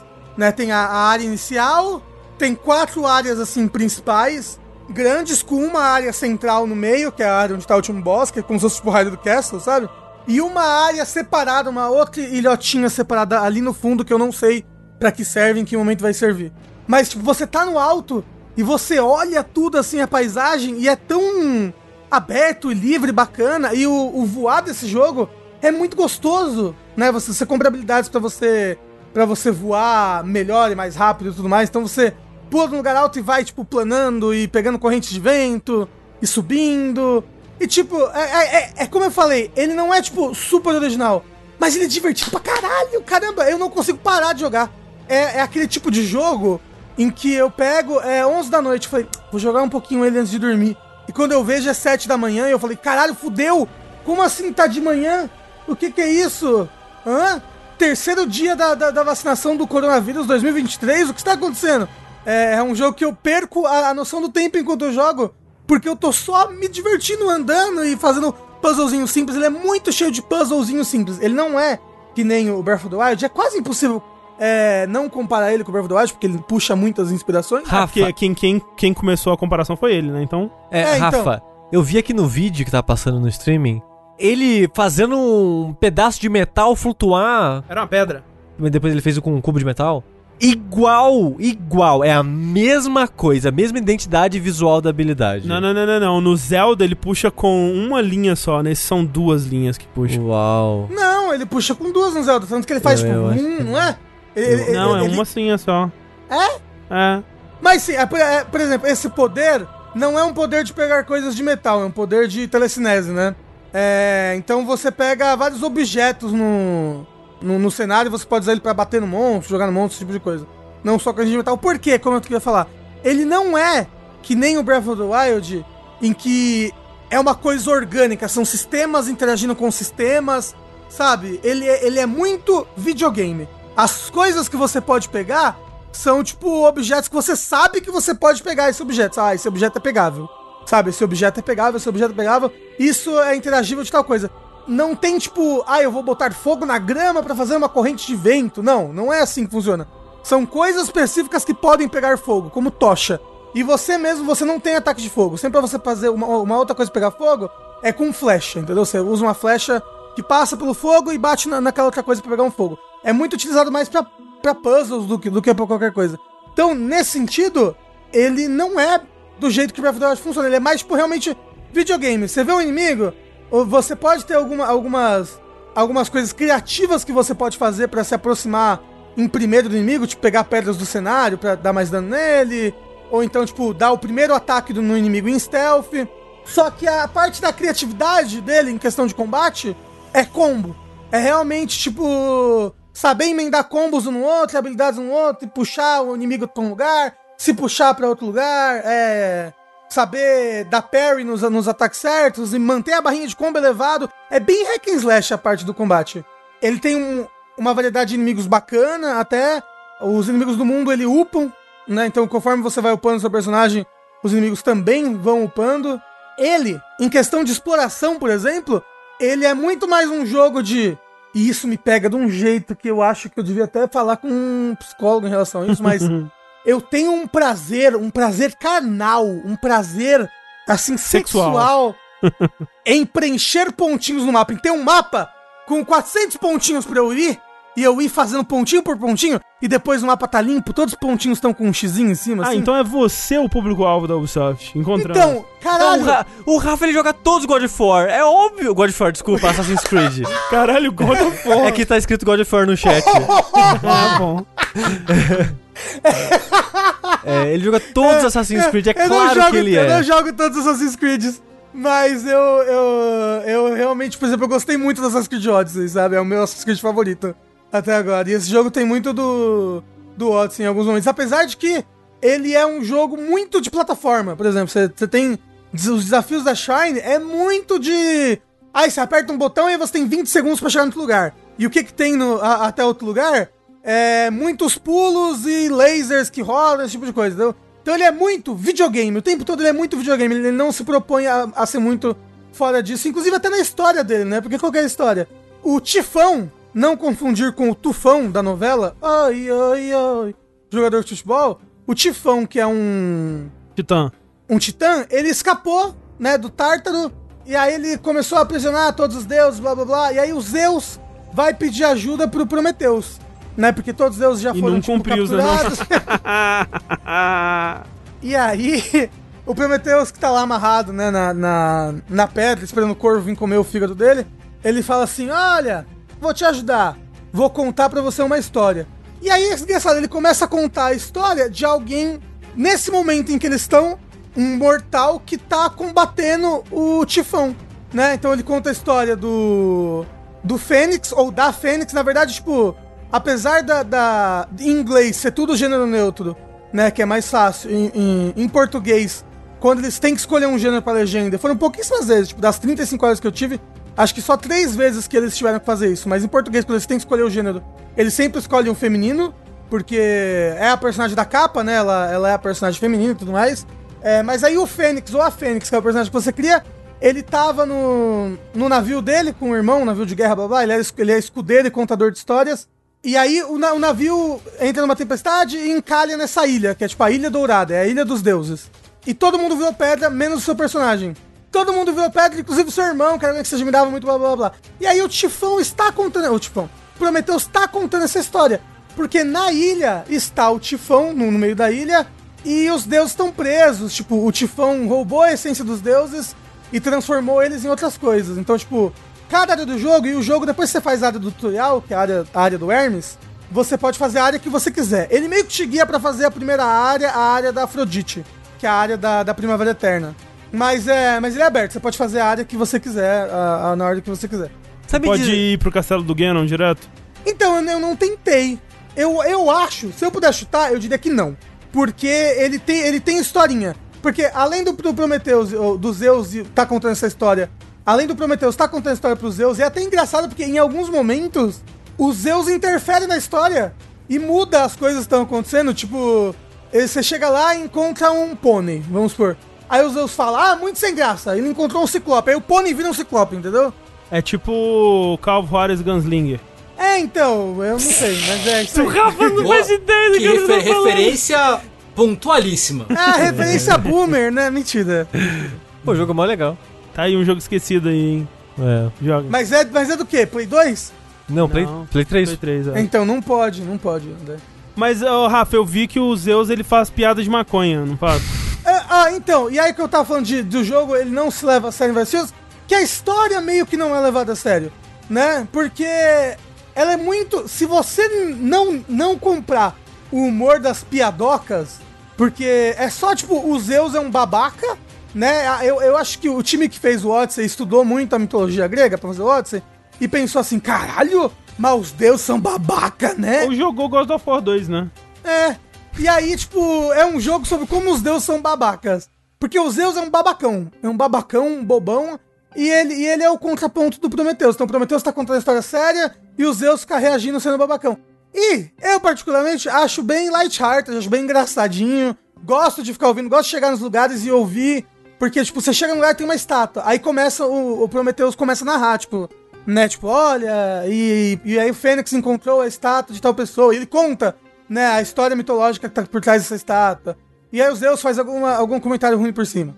É, então, se você não comprar esse humorzinho, talvez você não suporte o jogo. Eu, particularmente, eu acho até engraçado. Eu gosto de ouvir os Zeus e o Prometheus conversando. Eu gosto de encontrar os deuses, né, que você tem que salvar pra ver o que tá acontecendo com eles. Um spoiler. Tem spoiler, mas. É, o Arius, por exemplo, ele foi transformado numa galinha. Então, tipo, ele tá super medroso, escondido. E você tem que aj- ajudar a recuperar a essência dele de guerra. Mas ao mesmo tempo, toda vez que você vai tentar achar a essência de um deus e fazer ele voltar a ser normal, a essência dele, você sempre percebe o quão ruim e errado tá a essência dele. Mas, tipo, acho que uma das coisas é o quão humano cada um dos deuses são, sabe? Quanto a, a Afrodite é mais vaidosa do que deveria e fofoqueira e blá blá. O quanto a Atena é controladora, o quanto Ares é, é genocida e como várias dessas coisas estão ligadas. Um, um é vaidoso, o outro é controlador, o outro é genocida, né? Uma família então, muito unida, mas- mas- também muito mas- oriçada. Mas é aí que tá, por exemplo, a, a, a Afrodite comete vários, vários assassinatos por causa da vaidade dela, né? Tipo, tem a guerra. Guerra de Troia começou por causa de quem é a mais bela. Afrodite, Atena, não sei lá o quê.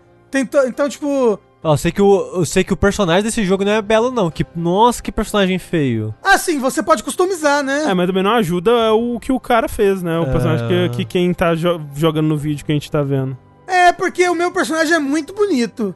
Eu acho ele muito sexy. Mas você, você pode. É, inclusive é, é, é bacana porque o seu personagem ele não tem gênero, assim, tipo, você não.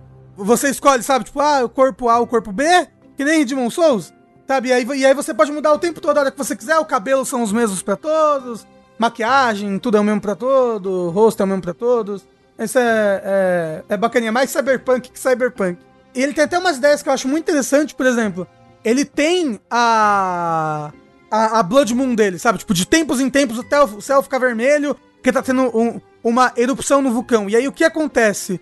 Toda vez que isso acontece, ao invés dos bichos renascerem, porque os bichos renascem de tempos em tempos normal, assim, tipo, você deixa a área ali vazia um tempinho, se você voltar daquele a 20 minutos, os bichos vão estar lá de novo, sabe? Mas o. Toda vez que acontece essa Blood Moon, essa erupção do vulcão, um dos, dos heróis gregos que o, que o Tifão aprisionou vem te caçar. Então, vem o Aquiles, vem o Hércules, vem a Atalanta. o da. Vem, vem o. Eu ia falar, o da Odisseia, gente. Como é que é o nome dele? O Odisseu vem te caçar. E, e aí você pode achar aonde tá, tipo, o corpo original deles. Pra fazer os espectros deles pararem de te caçar nas Blood Moons. Então, tipo, no geral, como eu falei, ele é muito gostoso de jogar e, e eu tô, tipo, me divertindo demais. Só de sair voando por aí, fazendo puzzlezinhos, puzzlezinhos, puzzlezinhos e batalhando. Tipo, no geral, eu tô achando o loop divertido e eu gosto de ir em cima do mapa. Ah, é, porque tem uma coisa, né? Ele não é que nem Breath of the Wild, que você, tipo, olha um negócio ali, ah, que interessante, vou ali ver. Ele tem muito disso, mas o que ele tem mais é, quando você tá num lugar alto, ou mesmo se você não estiver num lugar alto, desde que você entre na câmera em primeira pessoa e olhe pro lugar, mesmo que tenha uma parede no meio do caminho. O seu controle vibra no PlayStation 5, até engraçado que vibra só os gatilhos nesse momento. O seu gatilho vibra e aí você fala assim, aperta os dois você pum, aperta e marca. Olha, naquele negócio tem um desafio disso, entendeu? Então você sobe no lugar alto, fica andando com a câmera, marcando os pontos, assim. Blu, blu, blu, e se você vê um lugar, pô, que lugar interessante, mas não marcou nada vai lá que provavelmente tem alguma coisa, uma montaria, alguma coisa escondida, assim. Rafa, fala. Tira uma dúvida minha. Na verdade, não é uma dúvida, vou um comentário que eu vou fazer aqui pelo que eu vi do vídeo. Ele ser um clone do Breath of the Wild é ok, ele. A maior parte das coisas que você falou é ok, mas três coisas que eu vi aqui no vídeo que me desa- desanimam. Tem um recurso vermelho, tem um recurso azul e tem item colorido e inventário de Destiny com mouse. Que, pelo amor de Deus, por que, que as pessoas ainda fazem um inventário de mouse? Ah, no aí, aí a culpa é o Destiny, né? O Destiny estragou É. o a, videogame a- moderno. A, a Ubisoft, todos os jogos dele é, de Assassin's Creed são esse, esse, esse menu com mouse. Mas não, esses, esses itens coloridos é tipo. É, desde o Origins, né, no caso. É. O, esses itens coloridos é tipo. Ah, quando você abre baú, tem esses itens. Quando você mata bicho, tem esses itens. E serve pra você upar o, o seu arco, a sua espada e as suas armaduras e tudo mais. Só que, tipo assim, você upa. Você não upa o arco individual, você upa a sua habilidade com arcos no geral, entendeu? Uhum. E os drops do jogo são únicos, não são drops. Não são drops. Loot. Procedural é, é. Diablo, assim, né? É, não, não são drops procedurais. Tipo, cada arma no jogo, vamos supor, tem quatro delas em lugares diferentes no jogo, e em cada um desses baús ela tá de uma cor. Então, por exemplo, tem o arco do Prometheus, mas não cumpriu. É, o arco do Prometheus vermelho tá nesse baú, nesse lugar. O arco do Prometheus verde tá nesse baú, nesse lugar, entendeu? Entendi, Então, tipo, então, então os drops são únicos e cada baú você vai encontrar uma coisa única quando você abrir. entendi. E os recursos não incomodam não, porque jogo hoje em dia, todo mundo quer ter 15 tipos de recursos diferentes, como se fosse um jogo celular. Isso me dá uma preguiça, puta Não, merda. não, não, por- porque, porque os recursos são bem divididinhos. Tipo, pra você upar a sua vida, é um, um cristal. Um. Como é que, é que é aquele negócio que os deuses bebem? Ambrósia. Isso, é um cristal de ambrósia. E você encontra cristais de ambrósia em alguns raros baús, ou tipo pelo mapa. Eles estão, tipo, normalmente no alto de estátuas, brilhando. E é um recurso, recurso é só pra aumentar a vida. O raio de Zeus é um outro recurso que você encontra sempre no final de uma shrine. Então no final de todas as shrines tem um raio de Zeus pra você pegar. E o- os cristais você encontra abrindo baús e matando monstro. Então, tipo, só tem esse recurso e cada um serve pra uma coisinha muito específica. Ah, e tem, tem desafios de, por exemplo, desafio de tempo. Né? Você encontra uma placa, quando você, pica, quando você pisa nela, aparece um negócio lá na frente pra você chegar em 20 segundos. Esses tipos de desafios, e tem vários desafios que não são só de tempo, mas. Mas você sabe, tipo, ah, esse desafio aqui é um desafio que vai me dar moedas de Caronte, que as moedas de Caronte são. São a, a currency pra você aumentar suas habilidades, entendeu? Suas habilidades, os seus especiais. Né? Que você pode, que nem no Assassin's Creed, você segura um botão e aí o seu quadrado, X, triângulo, bolinha vai virar cada um um especial diferente. Você pode upando os especiais. E o negócio é que, como ele é um jogo muito grande, não que ele não quer, mas ele não quer que você sinta obrigado a explorar ele inteiro se você quiser, tem muito mais recurso do que você precisa pra upar tudo. Por exemplo, eu tô com 35 horas de jogo, eu fiz três áreas é, principais. Eu fiz a área do, do, do tutorial, três áreas principais. Faltam mais três, sendo a última área que ela, ela é meio pequenininha ali no centro. E eu já upei, por exemplo, meu raio de Zeus até o máximo. Eu já upei minha espada até o máximo, meu machado até o máximo, várias coisas. E, e aí, quando você upa até o máximo, você, tipo, desbloqueia um negocinho assim. Ah, se você trouxer mais tantos disso daqui que você usava pra upar isso anteriormente, por exemplo, raio de Zeus, você consome menos 1% de vigor em ações contínuas, que é tipo correr, voar, planar. Aí se você trouxer mais 3, 2%. É tipo. É, ou seja, tem muito mais itens no jogo do que você precisa pra maximizar tudo. Aí todos os itens que você pega extra, eles dão esses bônus pequenininhos extras, entendeu? Mas, mas no geral, ele não é cheio de, de currency, tipo Destiny, ele não tem loot aleatório, todos É, os deles o, são o, o Corra tava falando que, como ele não quis pegar tudo, né? Ele terminou em, tipo, 20 horas, uma coisa assim. É, é, eu tô com 35 e eu praticamente limpei as três primeiras. As, as três áreas maiores do jogo, falta só, tipo, a quarta área maior. Ah, então, tipo, ele, ok de ele não é muito duração, jogo. assim. É, eu acho que pra você completar ele, ele deve ter umas 50 horas. Pra você zerar ele de boa, ele deve ter umas 20. Ele não é tão comprido assim, não. Porque como ele é muito aberto, ele é só você chegar no lugar e fazer. Tipo, não, não tem burocracia. Sabe? Você, ah, meu Deus, tem um negócio ali. Eu ando tá ali, pego e faço, entendeu? E a, e a movimentação do jogo é muito rápida. Você voar pros lugares é muito rápido, você andar de cavalo é muito rápido. Immortals Phoenix Rising ou Genshin Impact? Immortals, né? Hã? Immortals é um jogo, né? Completo. Porque você sabe, sabe qual que era a minha tristeza do, do, do Genshin? É que chegou um momento do jogo em que eu percebi que eu não ia ganhar mais nada de legal, ou não, não ia mais ganhar mais nada de legal. Eu nunca ganhava nada de legal jogando o jogo. Tipo, explorando, indo nos lugares. Eu ganhava loot pra eu upgradear números no meu personagem. Sempre Uhum. né, Pra aumentar o nível, aumentar as skills e tinha e tinha, né, 400 mil sistemas de gasto e tudo mais. As coisas legais no jogo, que era tipo personagem novo, que é coisa legal no Genshin Impact é personagem novo. Isso é que é legal mesmo. É só loot box. Não tem um lugar que eu vá explorar e eu vá achar um personagem novo, uma quest que eu vou fazer e eu vou achar um personagem novo. É só loot box. Uhum. Então, tudo que eu fazia no jogo era entrar todos os dias, fazer as mesmas quatro missões diárias repetidas, antes, então, tipo, uma hora aí fazendo missão diária repetida antes de começar a explorar dentro do jogo, pra ganhar moedinha o suficiente pra abrir uma loot box na chance de 0.05% de vir o personagem que eu quero, que vai me dar algo novo dentro do jogo, entendeu? E era um jogo que não tinha. A história não, não vai até o final, né? Ele é um jogo que vai ter mais oito áreas, blá blá. Então, tipo, no final das contas, eu só me sentia desanimado em jogar Uhum. o Genshin. Já o Immortals é um jogo começo, meio e fim, 30 horinhas ali, 20 horas pra você zerar, acabou. Se divertiu. Eu prefiro que seja assim. O outro é um jogo que é feito pra ser infinito, entendeu? E esse não é. Esse é só um jogo. Immortals Phoenix Rising é só um jogo. Põe na caixa. Mas, é, aí. é- mas assim, como eu falei, eu tô, tipo, me divertindo pra caralho, pra arregaçar. Quando eu não tô jogando o jogo, eu queria estar jogando o jogo, assim. Admito, Rafa, que deu uma vontadinha. É, ele é muito gostoso. Tipo, pergunta pro Corra. Deu uma pequena vontadinha, vou tentar resistir até a ela. Mas o Corra ele usou essa daí de porta de entrada, né? Essa droga foi a maconha dele. Porque É, ele porque foi ele do tá Genshin Impact pro... Exatamente. É, então, porque eu, eu, tô, eu tô sem Cyberpunk agora. Não vou jogar Valhalla. Queria um joguinho. Talvez eu termine o Ghost of Tsushima, então. Aí eu vejo se aí, depois de terminar Ghost of Tsushima, eu ainda quero um Assassin's Creed barra Zelda. Assim, ele é muito Zelda. Que isso é um Assassin's Creed. A única coisa que ele tem de Assassin's Creed é que você pode dar o primeiro ataque no stealth, mas de resto. É mundo aberto. É igual Assassin's É, todo mundo jogo aberto. Assassin's Creed é, é mundo aberto.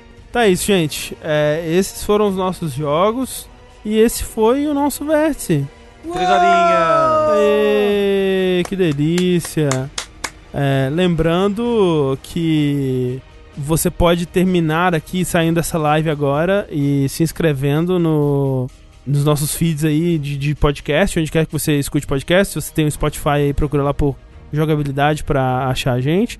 E pra você que tá ouvindo a gente no, no podcast, lembre-se, twitch.tv jogabilidade. Você consegue ver não apenas o vértice, mas também streams diários aqui no canal. Então agradecemos a, a todo mundo que assiste, todo mundo que dá seu sub, todo mundo que deu sub ao longo dessa, dessa gravação aqui. A gente viu muita gente. É, agradecemos profundamente a todos. E por enquanto, eu sou o André Campos.